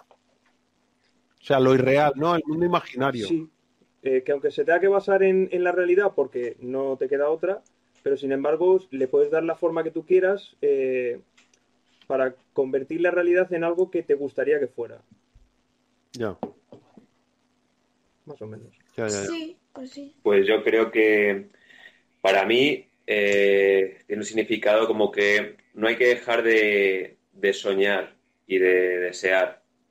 Incluso cuando creces, pues tienes que tener tus sueños a- para cumplir. Hmm. Yo, yo todo eso estoy de acuerdo, ¿eh? Todo eso Sí, lo veo. y yo, Todo eso lo veo. Miguel, ¿qué piensas? Pues no sé, yo creo que te dice que la fantasía y la imaginación que no es mala, que es bueno tener sueños y imaginar, o sea, no siempre tener, como dice, le dice el padre, tener los pies en el suelo. Que ahí están la- dos, las dos caras, que dibuja unicornios en las clases y el padre que le dice, sí, la mamá ha muerto, pero aquí los pies en el suelo, ¿eh? Hay que vivir, hay que seguir con la vida, venga. Y el niño pues le gusta imaginar cosas y, y eso, que vivir en un mundo de fantasía y que no es malo, que no va a tener sueños y, eh, pensar en cosas que no son reales o que supuestamente no son reales. No sé, algo por ahí. Yo- a mí, eh, Claudita, ¿tienes alguna cosa? Es que me no, yo, yo básicamente lo mismo que vosotros. Yo, yo, eh, una de las cosas que me viene a la cabeza ahora que has dicho lo del padre, y se ves, es que cuando estaba viendo la peli pensaba cosas, pero luego como hay tantos datos y tanta, hemos hablado de tantas cosas, luego se me va. Claro, es que el, el padre eh, lo venden un poco en la peli como, como mm, el antagonista a la fantasía, ¿no? El padre sería ¿no? el que le quiere, le quiere cortar las alas al chaval, decirle, nene, o despierta igual el café, déjate de rollos, y entonces es un poco, en la peli, a lo mejor no está así, es la sensación que me da a mí, está un poco tratado de manera mm, eh, peyorativa, es, es malo que alguien te diga que ponga los pies en el suelo. Lo que pasa es que yo como padre, claro, aquí padres somos Miguel y yo, no sé si Miguel está de acuerdo conmigo, pero yo como padre, cuando he visto esta película, ahora como padre, porque cuando llevé a Claudia a verla, la veía más a través de los ojos de Claudia, era más, ¿cómo lo verá Claudia, que es la primera vez que era pequeñita, que ve esta película tal y cual? Pero ahora cuando la veo con Claudia, que además ella ya la ha visto, la veo como si la veo con cualquiera de vosotros, o sea, yo me centro en la peli y comento con ella, ya comenta conmigo, pero ya no estoy intentando ver la peli a través de sus ojos, yo eso ya lo he vivido. Entonces yo ahora mismo como padre lo que veía ahora me ponía un poco también en el lugar del padre, decía, eh, no, es, no tiene por qué ser un mal padre por decirle eso a su hijo. Es decir, él, primero de todo, se preocupa por su hijo. Se preocupa, acaban de perder a la madre, están los dos solos, el padre se ve que es un tío, pues lo, tiene todo cuadriculado en la cabeza, ¿no? Eh, pero es su forma de ver la vida y su forma de entenderla, ¿no? Él va a la oficina o a su empresa o a su despacho, el tío le ve de punta en blanco, haciéndose el batido mañanero, ¿no? Que le echa el zumo y un huevo, no sé, o sea, de hecho, se lleva el vaso. Dice, ¿dónde te llevas el vaso, desgraciado? Pero... que como se te caiga en el coche, verás tú la que lía. El cristal al coche, ¿va? ¿Dónde va? Es decir, eh, pero que me da la sensación que la película está puesto como un contrapunto negativo a la fantasía, es decir, la realidad, pero como algo negativo, porque claro, la realidad que vive el niño es una mierda. Es decir, la madre ha palmado, eso es una mierda, que te muere tu madre le hacen bullying, es una mierda que te hagan bullying. Mm. Llegas a clase y no eres el mejor estudiante, porque el tío eh, eh, es un chaval que le flipa leer, pero no es el típico cerebrito, porque dice, mierda, examen de mates. Que es como, ah, qué guay, examen de mates, ¿no? No, mierda, examen de mates. O sea, que es igual de, le dan igual de asco las mates a ese que, a, los, que a los matones, pero él en vez de pegar gente, lee libros a escondidas. Pero no sé si me explico. Entonces, claro, claro que tu realidad es una mierda, pero hay una realidad. Es decir, el padre, bueno, hay una realidad. Yo, como padre, tengo que ir todos los días a currar para pagar la luz, el agua, esto que te estás comiendo, la hipoteca, no sé. Eh, como yo como padre lo veo y, digo yo puedo entender a ese padre. O sea, me pongo en el lugar del niño y entiendo al niño, pero también me pongo en el lugar del padre y entiendo a ese padre. Entonces me parece que en la, no sé si me estoy explicando, ¿eh? Sí. Me parece que en la película está puesto de esa manera y a mí lo que un poco lo que me representa el padre es eso, la realidad o una realidad, porque en realidad eso hay un millón, cada persona tenemos una realidad, ¿no? Mm. sí. La realidad que tenemos nosotros no tiene nada que ver con la realidad que tiene alguien que viva en las favelas o en un poblado chabolista o en África subsahariana, que tiene que tú tienes una realidad que tú sabes sin pensarlo, no tienes que pensar, que sabes que ahora tienes sed, vas a un sitio en tu casa que, bajo un techo que es tuya y que estás en tu derecho y que no tienes ningún miedo de que nadie venga a quitarte eso, arrebatártelo, de momento, esperado, pero de momento, y que abres un grifo y sale agua pura que puedes beber inmediatamente. Pero en muchas, la mitad de la población mundial no tiene esa posibilidad. Si quiere beber agua, tiene que ir por la mañana 5 o 6 kilómetros caminando a un pantano a coger un agua que no te la beberías ni de coña si la tuvieras delante, porque es verde y otros 5 kilómetros de vuelta a casa para hervir ese agua y poderse a beber, tío. O sea, ¿qué, ¿qué es la realidad? Pues es que cada persona tiene una realidad, cada entorno tiene una realidad. Entonces, yo, me, yo pienso que el padre, con los pies en el suelo, con los pies en su suelo, en su realidad, lo que intenta es darle un buen consejo al hijo, que es, hostia, a ver si mi hijo, en vez de estar lo que tiene que estar, que para mí es estudiar, sacarse una carrera, eh, tener un buen trabajo, un hombre de provecho, resulta que, le da por dibujar muñequitos y, acaba en la calle dibujando muñequitos, ¿no? Es, es un poco para justificar un poco el personaje de, del padre. No sé si estáis de acuerdo, me dio mucho la olla. Sí, me parece que lo has, profundizado muchísimo, pero sí, sí. Desde el punto de vista del padre me sale un poco, veo un poco eso, ¿no? Y luego, lo que sí que, al margen de eso, lo que sí que me ha parecido, por ejemplo, era el padre, yo le veía como, sin profundizar tanto, o sea, ya viendo como una persona normal la peli. Al padre lo veía un poco como la realidad, ¿no? El anclaje a la realidad. Sí.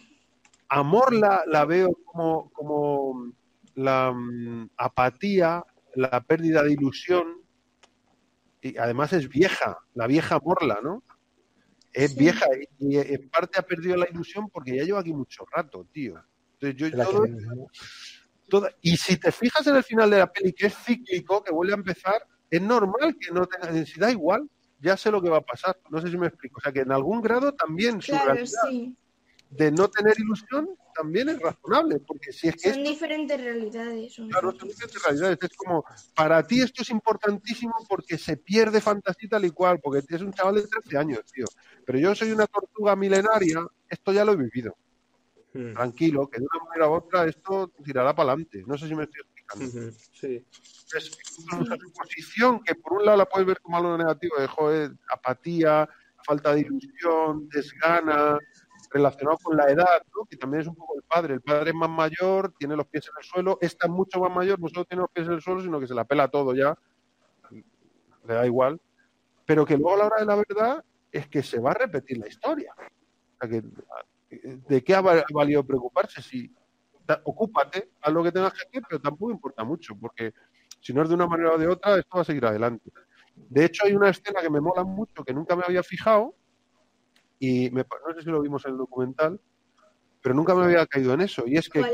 cuando, cuando está a- justo antes de enfrentarse con Mort, llega a un lugar de ruido y ve unos murales pintados, Atreyu. Mm. Ves las escenas de la peli. Sí. Se ve él sacando al caballo del agua, se ve él hablando con la tortuga, y de hecho, el último, la última imagen que es, es a- ve a Mort metido en un agujero y gira y está Mort de verdad metido en un agujero. Y esto, no sé dónde lo leí o dónde lo vi, decían, claro, es, es como una certeza de que eso ya ha pasado, que se está repitiendo la historia. Claro, sí. O es una historia escrita ya. Sí, es algo que, claro, es, es escrito que tenía que pasar, o que, pero bueno, que tenía que pasar o que ya ha pasado. Y que, Porque ya pa- claro, por eso cuando dicen historia interminable, a mí me da la sensación Yo de creo que es por eso, ¿sabes? un bucle, ¿no? Es, no se termina nunca. Sí. Va a volver a pasar y en algún momento va a haber un padre que te quite la ilusión y va a haber una vieja que diga que está cansada de la vida y va a haber un guerrero muy ilusionado que pero que incluso puede ser la misma persona, puede ser el mismo personaje en diferentes momentos de su vida, ¿no? La ilusión que puedes tener cuando eres adolescente, que, que vives en un mundo más de fantasía, imaginándote cosas, la- el golpe de realidad que te das cuando tienes cierta edad, que dices, bueno, tengo que ir dejando, aunque no pierda la ilusión, pero tengo que ir cambiando mis, mis prioridades, ¿no? Aunque me gustaría hacer otras cosas, pero sin, Sí. sin tirarlas a la basura, pero las tengo que ir modificando y a lo mejor cuando ya tienes cierta edad, como la, la- la vieja morla, que es como, qué más da, tío. Co- Como ves, yo veo viejos ahora, tío, con el tema del coronavirus, personas mayores que van sin mascarilla, salen a la calle fuera de la hora que pueden salir, se meten en el y se están fumando y metiéndose la mano en la boca y que dicen, pero si, si hay un virus te lo acaba de coger. Se la pela, tío. Es el rollo que yo tengo 85 años, si me tengo que morir me muero ya, no me importa mucho. O sea, así que más da, ¿no? Hacer un poco el rollo de Morla. Y luego el, el Morg, ya os lo he dicho antes, que es un poco el heraldo de la nada, ¿no? Como el súbdito de la nada, es como el ayudante. A mí en realidad me representa el miedo, ¿no? Sí, el, yo creo que miedo sí. que, el miedo que tienen estos a perder fantasía o incluso el miedo que tienen el adulto como el padre de que su hijo no sea una persona de provecho, ¿no? O sea, representa el miedo. Y dice una cosa muy guapa, no recuerdo exactamente la frase, pero es muy guapa y, y casa perfectamente para estos tiempos políticos y cualquier otro tiempo político que, que hayamos vivido antes y que vayamos a vivir. Y, primo, perdona, ¿qué ibas a decir Creo algo? que tengo la frase. Tírala, tírala ahí. Polín, otra vez. ¿Puede ser la gente sin esperanza es fácil de dominar? Sí, tío. Sí, Exactamente. Hace una referencia, hace- dice algo así como. em, y tener el poder. y el exacto, que domina tiene el exacto, poder. exacto, sí, exacto. el que domina tiene. La gente que, que sin esperanza es muy fácil de dominar. Es decir, tú métele, quítale a la gente todas las posibilidades, entonces se, des- se desesperan y sin, sin esperanza, sin nada a lo que agarrarse, sin, un, sin una ilusión, algo por lo que vivir, Claro, eh, son muy fáciles de manipular. Y el que tiene esa capacidad de, de- de De ma- manipulación. tiene el poder, tío. Es que me poder. parece Sí, es que Claro, es lo que estamos viendo hoy día, tío, que algunas veces lo hemos hablado, ¿no? Lo hemos hablado yo con Rubén, hablo mucho de estas cosas, que algunas veces, ¿no? De, a nivel mundial, los políticos o los grandes poderes es un poco de, eh, de repente pasan cosas, tienen que pasar cosas cada cierto tiempo para acojonarte, para que tengas pánico de lo que puede pasar y sea muy fácilmente manipulable, porque con ese miedo encima te pueden decir, no salgas de casa y no sales, no hagas esto y no lo haces, haz esto otro, porque si no, verás lo que va a pasar, que viene el lobo y es como, Dios, que viene el lobo, y es que el miedo es el lobo en la película. Sí. Eso me recuerda, me recuerda la frase de Blade Runner, la de tienes miedo, eso es lo que significa ser esclavo. Más o menos. hay una frase de los También siempre, o sea, controlar a la gente. Claro, claro. Eh, pa- Para eso es esencial, para poderlos controlar, es esencial des- eh, despojarles de la ilusión. Mm. Porque Sí. si las personas tienen ilusión de que pueden cambiar las cosas, que tienen el poder de cambiar las cosas, creen que lo tienen, no se van a dejar manipular, van a echarse a la calle, van a hacer lo que haga falta. Pero si les das algo y luego les generas miedo a quitárselo y pierden esa ilusión, se desesperan, es como, ¿y qué seremos sin esto? ¿Y qué seremos sin nuestra casa? ¿Y qué seremos sin nuestro dinero? ¿Qué seremos sin nuestro trabajo? Que está en manos de estos que mandan. Entonces es cuando son muy fáciles, somos muy fáciles de manipular. Y, ese, y me parece una frasaca, ese trozo de la peli me parece una frasaca, tío. Es muy revelador.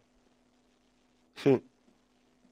Esto era un poco lo que. Ah, bueno, y otra cosa, perdón, que me enrollo mucho, ¿eh? os pido disculpas. por Mm. Si quiere meter cuña, que la meta, ¿eh? Que si no me, me lío a hablar y hago unos monólogos guapos. Yo, yo, lo de Laurin, el diseño de Laurin, son dos serpientes mordiéndose la cola, ¿no? Una a la otra. Que no tiene ni principio ni fin. ¿no? Eso a lo mejor no es casualidad o Claro, está es, es pensado. un uróboros. No, hombre, está la prensa. ¿Un? Uróboros. ¿Se llama así? Sí, el animal que se Ah. come la cola y no tiene principio ni fin, que está todo el rato es cíclico. No, pues mola, mola.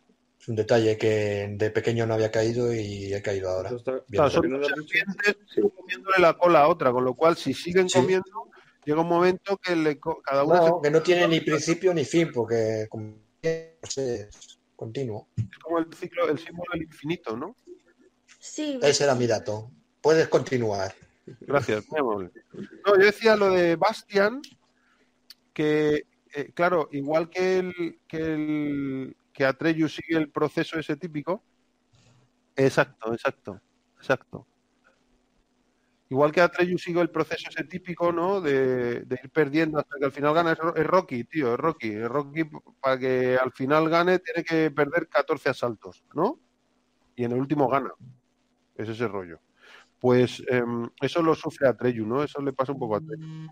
Pero Bastian tiene otra otra vivencia, otro, otro camino, que es un poco otra vivencia, que es eh, es que no me sale el, término, ¿no? pero tiene otro, proceso, ¿no? Que es un poco el de mm, el que eso a mi primo yo creo que le va a gustar, imagino que ya lo ha pensado, pero a él si no lo ha pensado le va a gustar mucho, que es el de cualquier proceso creativo y a Rubén también le va a molar es el, el de cualquier cosa, es, es el de tener miedo. El otro día creo que os mandaba un, un, un pantallazo, ¿no? Que decía, qué guay, por fin vives haciendo lo que te gusta, por fin eh, has empezado, has conseguido perder esos kilos que te sobraban, por fin estás en forma. Ah, no, que eh, al final no lo hiciste. Es algo que te propusiste el año pasado, pero al final no lo hiciste. Sigues igual, no has dado el paso. Y, y era como, ostras, era un golpe en el estómago, ¿no? Como mierda, es verdad.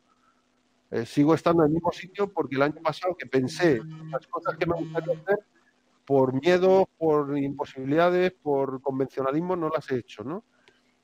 Pues eh, el proceso que vive Bastian es un poco ese, es, el de al final creer en sí mismo. Porque al final, eh, es verdad que la fantasía es imprescindible para cualquier proceso, en este caso creativo, ¿no? Es un poco, dicen que es el proceso de un escritor, ¿no? Lo que muestra, claro, está escrito por un escritor, la historia. El proceso que muestra, eh, eh, muestra el proceso creativo, la vivencia de un escritor, desde de cómo él imagina cosas hasta que es capaz de plasmarlas en un libro y es capaz de enseñarle ese libro a otros, convencerlos de que ese libro está bien, venderlo y vivir de ello. Eso, eso es un proceso. O sea, un, un, al final, un cantante vive de su arte o un escritor vive de escribir. Pero en algún momento se va a chocar con la realidad, a decir, hostia, pero yo qué hago escribiendo si hay mejores escritores que yo, hay mucha más gente que escribe, ¿y por qué voy a ser yo al que le vaya a bien? No sé, me imagino a la, a la J.K. Rowling, ¿no? La de los, eh, los- Harry Potter, a Tolkien, ¿no? Eh, Pero no, no, hay- no creo que esa gente se pusiera a escribir diciendo voy a crear un bestseller, sino que imagino que escribirían porque les flipa y lo hacían tan bien que otros lo leyeron y dijeron, agüita esto que estás haciendo, pero ¿por qué no lo publicas o por qué no lo haces tu concurso? Y, y de repente va saliendo, pues igual que Arnold, ¿no? Eh, Este rollo de yo la primera vez que me puse a entrenar lo hice pensando en que iba a ser el mejor del mundo, yo esto me lo creo a medias. O sea, me lo creo a medias. Y si es verdad eso, como él hay 100.000 que se han quedado en el camino. Pues sí.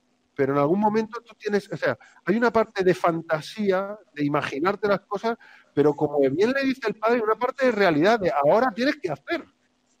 Ahora, la realidad es que a ti te mola eso, ponte a currar y déjate de gilipolleces, ponte a currar, que escribiendo, escribiendo, trabajando a través de Internet, trabajando a través de Internet, eh, eh, trabajando eh, moviendo pasta en bolsa, pues moviendo pasta en bolsa, eh, eh, dando formaciones, dando formaciones, escribiendo cuentos para niños, escribe cuentos para niños, pero ponte a mover el culo, porque vas a tener que pagar facturas y esa es la puta realidad. Vas a tener que comer todos los días. Y o comes de lo que te gusta o comes de otra cosa que no te gusta, pero tú vas a tener que comer todos los días. Entonces, ahí hay una parte de donde se aunan la fantasía y la realidad que creo que tiene mucho que ver ahora con nuestros días. Miguel tiene un curro que es un curro, si queréis, más convencional, ¿no? Es un curro en una mina, eh, trabajando para una empresa, y si la empresa va mal, lo echan y se tiene que buscar la vida en otra empresa o por su cuenta, como ya le ha pasado alguna vez, ¿no? Pero no todo el mundo tiene ese curro tan convencional y cada vez más gente vive escribiendo, grabando vídeos, a, a cosas que no podías hacer antes, las puedes hacer ahora. Antes para grabar vídeos o hacer películas necesitabas una mega cámara que costaba un pastizal o para hacer libros. Ahora puedes editar un libro, un solo libro con altísima calidad. Acuérdate con las máquinas de offset, Miguel. Es que, ¿cuántas tiradas hay? Mínimo 500. Si no es para mínimo 500 ejemplares, no se enciende ni la máquina. No merece la pena. Pero es que ahora puedes hacer una sola copia, como es digital, puedes hacer Claro. una sola copia. Y hay aplicaciones que te lo maquetan en tu casa. Tú haces el dibujo, que lo puedes hacer a mano o a través de una aplicación, te lo maqueta la propia aplicación, tú lo puedes poner más grande, más pequeño, aquí el bocadillo, aquí el texto, aquí un efecto, y lo mandas a que te lo editen. ¿Sabes que Amazon te edita el libro y te lo vende gratis a- a cambio de un porcentaje de las ventas? O sea, que el que no vende un libro es porque no quiere. ¿Sabes lo que quiero decir? Entre comillas. Pero, pero claro, está el miedo de la realidad. ¿Podré vivir de esto? ¿Por qué? ¿Cómo voy a vivir yo de esto si en mi casa todo el mundo siempre ha currado por una empresa? O sea, eh, yo veo eso en, Bastian, me, creó mucho, mucho impacto por el proceso creativo. Yo ahora estoy en un momento en que digo, jolín, sigo trabajando para una empresa, dando formaciones, o empiezo yo a dar mis propias formaciones. Lo he hablado con Rubén un millón de veces. Pero claro, me da miedo dar el salto. Digo, uff, qué vértigo, tío. Y como me da miedo, no lo hago. Y sigo en la realidad. Pero tengo mi fantasía montada. Pero ahí hay como un decalaje, un desfase entre la parte de lo que es la realidad o lo que yo creo que es la realidad y lo que me gustaría, que es un poco la fantasía, que, que no va. Y si no das el paso, pero el paso es real, el paso no es fantástico. Tú puedes tener la fantasía en la cabeza, la idea, la ilusión, pero el paso es real. El paso es llamar a esta gente y decirle, oye, que el mes que viene no contéis conmigo, que, ¿cómo que no? No, que me pongo con- por mi cuenta. Y darte de alta en autónomos en otra movida, y, o sea, que hay una parte que es un proceso real. Y eso eh, me lo he apuntado aquí porque viendo la peli me, me hizo pensar en esto, ¿no? Era como, es una metáfora de cualquier proceso creativo para vivir de lo que creas, para vivir de lo que tú eres bueno, no de contratar por una empresa de 8 a, a 5, ¿no? Sino, ¿en qué soy yo bueno? Miguel no, ha- no le apasiona lo que hace, estoy seguro. No, para nada. Claro, lo hace bien, le saca gusto, incluso, a- quiero decir, destrezas y tal, y lo hace bien, porque es un tío muy manual. Pero él no, estoy seguro que no dice, "Buah, que es el curro de mi vida. macho. Estaba deseando que me pillaran para cortar caliza en una mina. No sé, eh, yo tengo la Que habrá gente, ¿eh? pero... Habrá de todo, claro, habrá gente. Pero yo tengo la suerte de poder trabajar en lo que me gusta, es decir, en, en dar formaciones, que es de lo que más me gusta, eh, de lo que más me gusta a mí, que es el entrenamiento. Miguel me conoce de hace, bueno, mi primo es el que más años, yo creo, pero, o por ahí, o por- bueno, casi, casi, porque Miguel me conoce desde los 12 y mi primo desde que yo tenía 10 años, más o menos. Pero por ahí, por ahí. Y esto es lo que me ha gustado siempre, siempre he hecho esto, no he hecho otra cosa. Eh, Pero a eso me refiero, ¿no? Sé que el primo, por ejemplo, escribe, es un grandísimo escritor, escribe que te cagas de bien, ha publicado cosas, ha publicado algún libro, Bueno, tiene su web por de cine. Eh, sé que Rubén se dedica también a sus movidas eh, y, y siempre está in- intentando innovar y buscando la forma de, de ganarse la vida con lo que a él se le da bien. Pues me- mm, por eso lo quería compartir, porque mm, y pienso en Claudia también, ¿no? Claudia en un futuro, ¿qué, qué va a hacer? ¿Qué le digo yo que haga? Que, que se busque un trabajo para trabajar para un jefe, para que ella enriquezca a alguien ganando un sueldillo de mierda o pues, para enriquecer a alguien, enriquecete tú, ¿no? Quiero decir, Que haga lo que, lo, lo que le apasione a ella, es lo que tiene que hacer. Lo que más le guste, que seguro luego ya el dinero ya vendrá. Pero Claro. lo que más guste a ella hacer es lo que tiene que hacer. claro, búscate una cosa que hagas muy bien y que te encante hacer y procura ganarte la vida con eso, de alguna Exacto. manera. Yo creo que eso es lo mejor, el mejor consejo que, que le puedes dar. Claro, pero no es fácil, o sea, el consejo es, es fácil decirlo y es, es fácil de entender, pero no es fácil en la realidad, porque ahora se lo decimos a Miguel. Decimos a Miguel, una cosa que te apasione, que te flipa a ti, y dice, pues yo que sé, ver peli me flipa. Pues gánate la vida con esto y dices, ya, y el mes que viene, ¿con qué pago la hipoteca? Porque a lo mejor no sé ni cómo se gana uno la vida con eso, pero incluso aunque la pudiera ganar, no es de hoy para mañana. Eso es, un proceso. Esa parte es a la que me refiero, que creo que, que la peli es la que es un poco también trata eso, ¿no? El chaval que es un flipado de los libros, es un raro, le encanta, pero que cuando se enfrenta a los malos él, se está enfrentando a la realidad. Y la realidad es, yo vivo aquí, aquí me tengo que enfrentar con cosas como estos cabrones que me putean todos los días, con la muerte de mi madre, que es una realidad, con un padre que no va a ver bien que yo me dedique a escribir, pero lo he decidido ya, me voy a dedicar a esto, mamá, papá, voy a ser escritor. No sé si me estoy explicando. Hmm. Sí, sí. Es poco lo que yo veo. Y cuando yo veo a, a, a, a Fujur con Bastian encima por las calles de la ciudad, que por cierto es Vancouver, es Canadá, todo lo que está, o está rodado en Múnich, o en los estudios, o los exteriores están rodados en Canadá.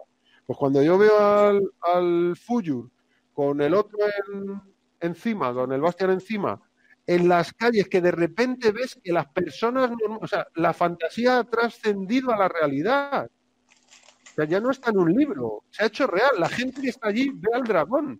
Los niños ven al dragón. Es decir, hemos conseguido crear de la fantasía, integrarla en la realidad. Yo creo que es eso lo que, no sé si queriendo o sin querer, indica un poco la historia. Es, todo el rato eran cosas que pasaban o en la realidad del padre o en la imaginación del niño, en el libro, en fantasía. Pero al final se integran. Porque el niño volando con el dragón por la ciudad, no es que salga el niño volando con el dragón en la ciudad y ahí termina la peli, no, no.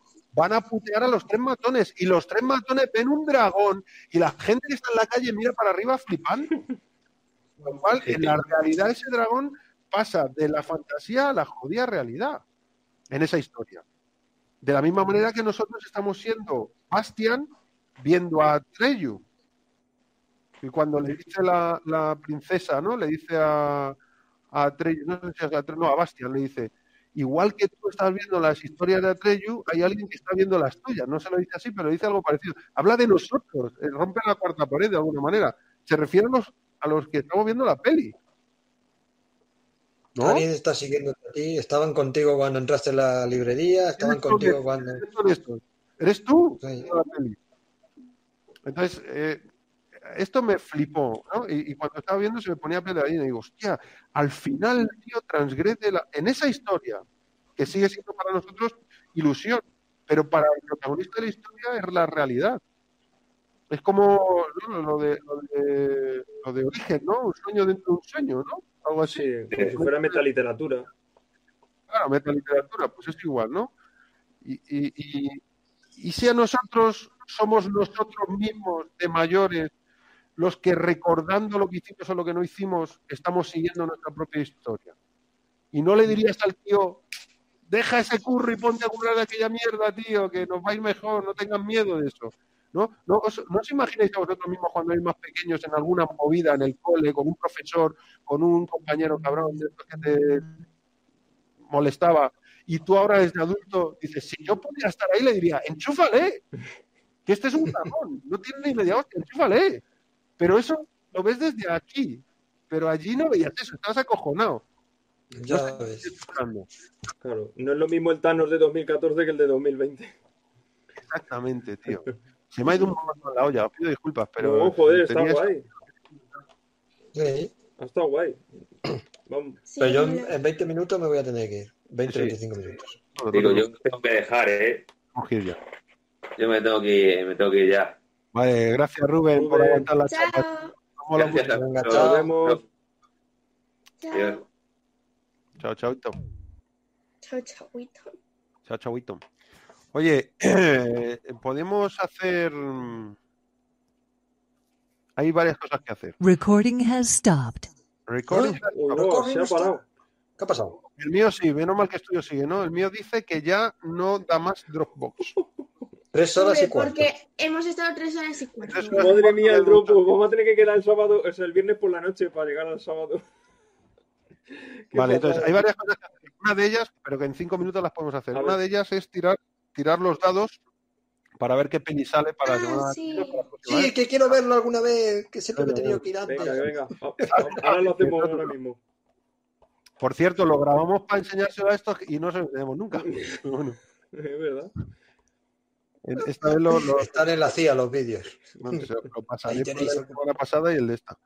Eh, y luego el primo quería proponer una cosa, proponla primo, aunque estemos solo nosotros cuatro, pero mandamos este fragmento para que lo vean los otros compis de Sí, Corleone. lo de la, lo, Hola, otros lo compis. de hacer, eh, cada uno traiga una noticia de, de cine, de series o de lo que sea, y al principio de todo, claro, como, como solemos hacer poco, pocas horas, pues vamos a añadirle más cosas.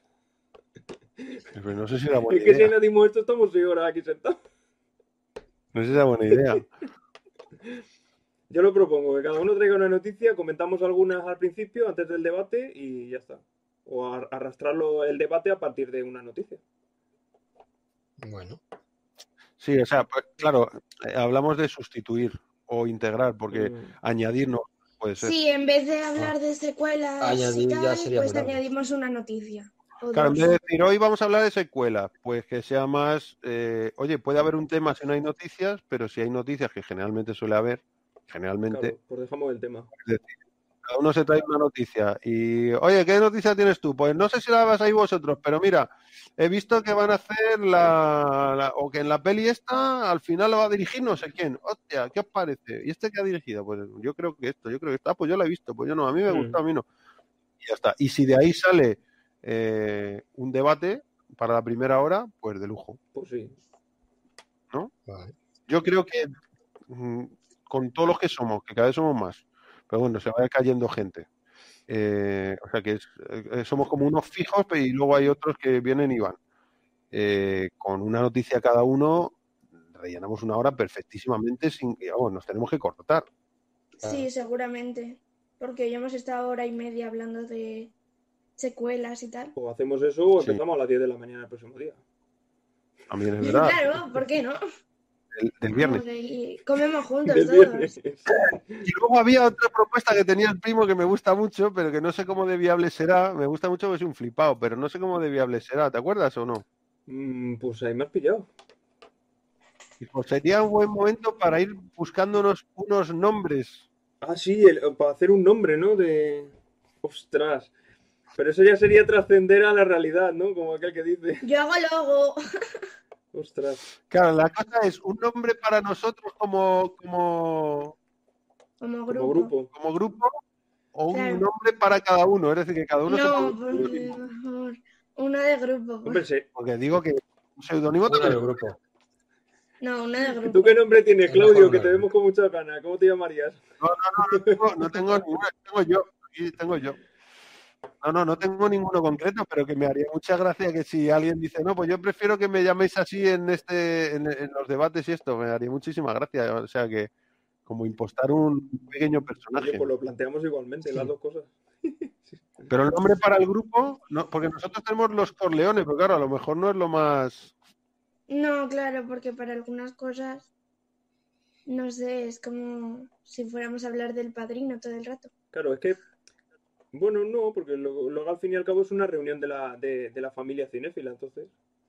Claro, eso es una familia, ¿eh? También está. A mí los Corleones me gusta, ¿eh? Y a mí, A mí los Corleones me mola. Mm. Esto es porque fuimos a ver El Padrino, Miguel, hace un par de años, eh, que la ponían en cines en versión original, y fuimos eh, el primo, eh, Rubén, Claudia, Víctor y yo, si no me equivoco, ¿no? sí, Y Clara, creo que y también. mamá. Y entonces le pusimos al grupo, hicimos un grupo para comentar cosas del tal, Por primero eso para... hay un caballo y una mandarina. Claro, y le los Corleones. La familia. Familia Corleones. Bueno, vamos a hacer la, El sorteo. el sorteo. Voy a compartir pantalla, ¿eh? Venga.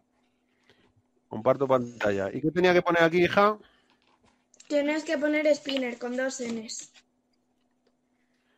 Spinner. Y aquí sale y lo cambio a... Y giras a number. Vale, Y ahora tenemos que quitar una. Entonces, en vez de cinco, necesitamos cuatro. vale, pero dame un segundo, dame un segundo. Voy a El, el 3,2 de. y en los Corleones voy a buscar... Eh, ¿Dónde pone aquí buscar? No, buscar. Pongo Conan y me saldrá lo último que hemos escrito de Conan. Como salga el 5 otra vez. Ya, no, como salga el cuatro ahora. ¿Cuántas quedan? Cuatro, ¿no? Sí. Cuatro. no me busca, no me está buscando. Ah, vale, perdón, perdón, que lo Yo tengo. me he hecho una lista de películas para sí, cuando tengamos que decir otra. Uf, Ostras. he hecho una listita ahí. Pero si es que cada día que hablamos salen pedazo de pepino de pelis, tío. La reserva. Mira, lista. Lista de películas. Esto es 9 de mayo, ¿no? Venga, vamos allí. Sí, pues dale. En lista de películas tenemos aquí. Cinco. Uno sería de 1 al 5 la historia terminada, entonces tendríamos. Vale, pues ahora pasaría a ser el último, el jinete pálido. Vale, que es la del Miguel, ¿eh? De la 1 a la 4, entonces vamos a darle tamaño solo cuatro números. Sí. Esta no vale, Esta ¿no? no cuenta. Esa no Sería la siguiente. Vale, entonces, está grabando esto, ¿no, Se primo? está grabando. Yo lo veo, yo lo veo. Entonces, a ver, perdón, perdón. Vale, Vale. y ahora. Le Dale fuerte, dale fuerte. La 1 es la última noche, 2 es Am- lo ves, ¿no? 2 es Amadeus, 3 con el Sí. bárbaro, 4 jinete pálido, ¿ok? Ok. Ok. Sí. Vamos a que Dios reparta suerte. ¿Qué ha salido? ¿Qué ha La salido? 2. Número El dos es dos. la mía. Amadeus. Amadeus. Otra vez. Tengo ganas de verla. Muchas ganas de verla. Sí, Enhorabuena señor. a la Sí, premiada. Sí, señor. Enhorabuena a los premiados. Le voy a hacer aquí pantallazo, imprimir pantalla Yo ya la tengo alquilada para verla. Uy, pues yo. y voy a hacer aquí yo pantallazo. tengo que renovar el carnet de socio, ¿eh? Acabamos. Acá. Vamos. Es que es un poco retrasado, no pasa nada. Hacer la el sorteo, la no, la sorteo. ¿Sortea? sorteo de la peli Del peli. de la próxima. No quiero poner la próxima semana, pongo la próxima reunión porque habrá gente que se agobiará. entonces no- no quiero. De la peli para la próxima semana, para, para la próxima reunión.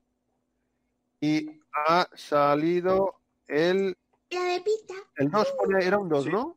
Sí. El 2. Sí. Y Amadeus. el 2. Podrían haber respondido al, al mensaje anterior. Ah, otra vez, sí, perdona, tienes toda la razón, primo, tío. No, ¿A qué mensaje?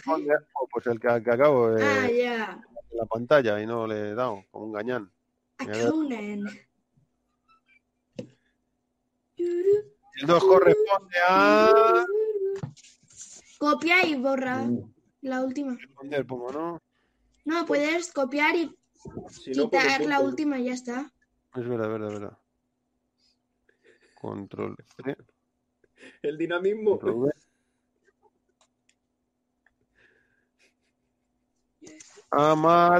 Amadeus Mozart. Es la historia de Mozart. Esta peli mola mucho, ¿eh? Amadeus, Amadeus, Tiene que molar. Amadeus, Amadeus, Amadeus. Amadeus.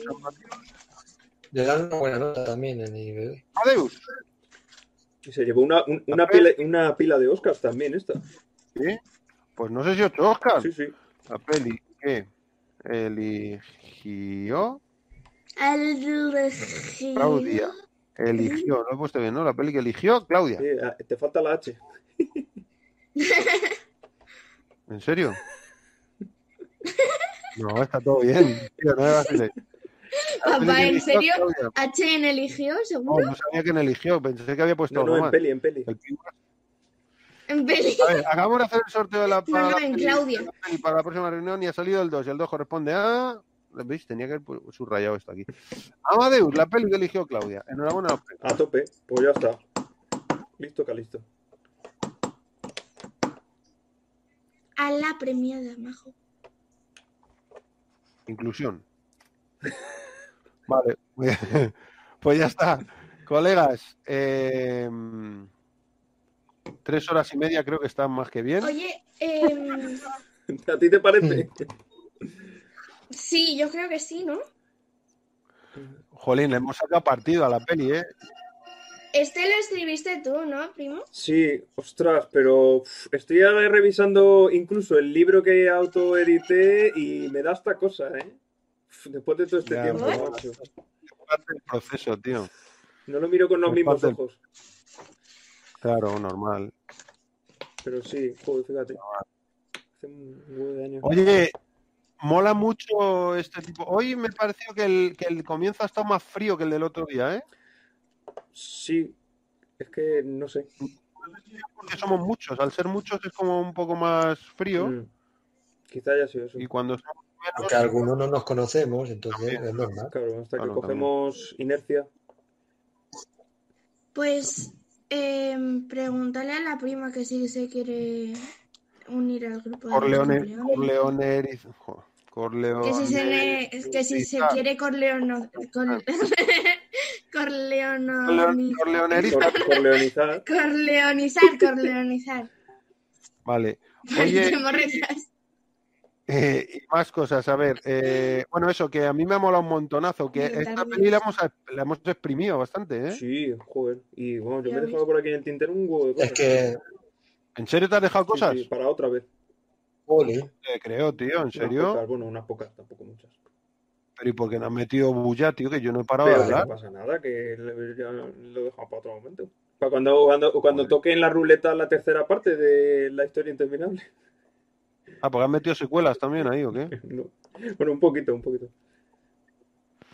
Eh, yo, yo propondría, pero bueno, poco a poco, ¿eh? con tiempo. Yo propondría, cuando vayamos a hablar de alguna peli, que, esas, eh, que esos datos técnicos, más técnicos, eh, claro, pero eso es, es que es un poco más engorroso. Pero, por ejemplo, los que vamos a venir siempre o que normalmente vayamos a venir siempre, eh, que cada uno se ocupe de un dato técnico, yo qué sé.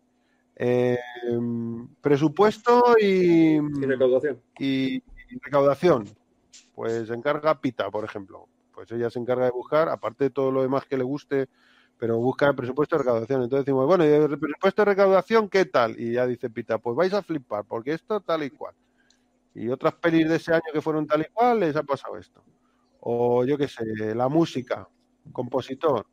Pues quién fue el compositor y qué otras cosas así conocidas ha hecho, ¿sabes? Porque, pero bueno, más adelante, más adelante. Sobre todo que no sea un trabajo, que no sea una obligación, ¿sabes? A mí lo que me da mucho reparo es que la peña se sienta obligada a, a tener que buscar un dato, ¿sabes? porque mola cuando lo haces gustoso, por curiosidad, ya por obligación no mola nada, ¿sabes? Mm. He dicho. Dicho queda. De momento vamos bien con esta estructura, más o menos, ¿no? Sí, en principio, si se nos ha olvidado puntuar la película. Es verdad, no lo hemos puntuado, macho. Hay que, Es que la última tampoco la puntuamos. Sí, sí, Ah, ¿no? la puntuamos, la última sí, hombre, que no. La última la puntué. 8,5, sí, sí, me acuerdo perfectamente. Sí, sí, Ah, sí. La última la puntuamos, sí, sí. Yo sí. Se nos ha olvidado puntuarla, qué buena esa, Miguel. ¿Ves? Pues eh, yo creo que hay que hacer como un pequeño. mm, Sí, hay que tener, pues. eh, Una la- plantilla. Sí, una plantilla de la- del tema de la película que habíamos hablado. O sea, la hipnosis, lo Sí. que decías tú, la recaudación, la puntuación nuestra, las mejores escenas. Todo eso. Claro, rollo. Tenerlo siempre ahí y luego hablar ya salga lo que salga de otras cosas, pero Claro, Sobre claro. la película tener ahí una plantilla, como dices tú.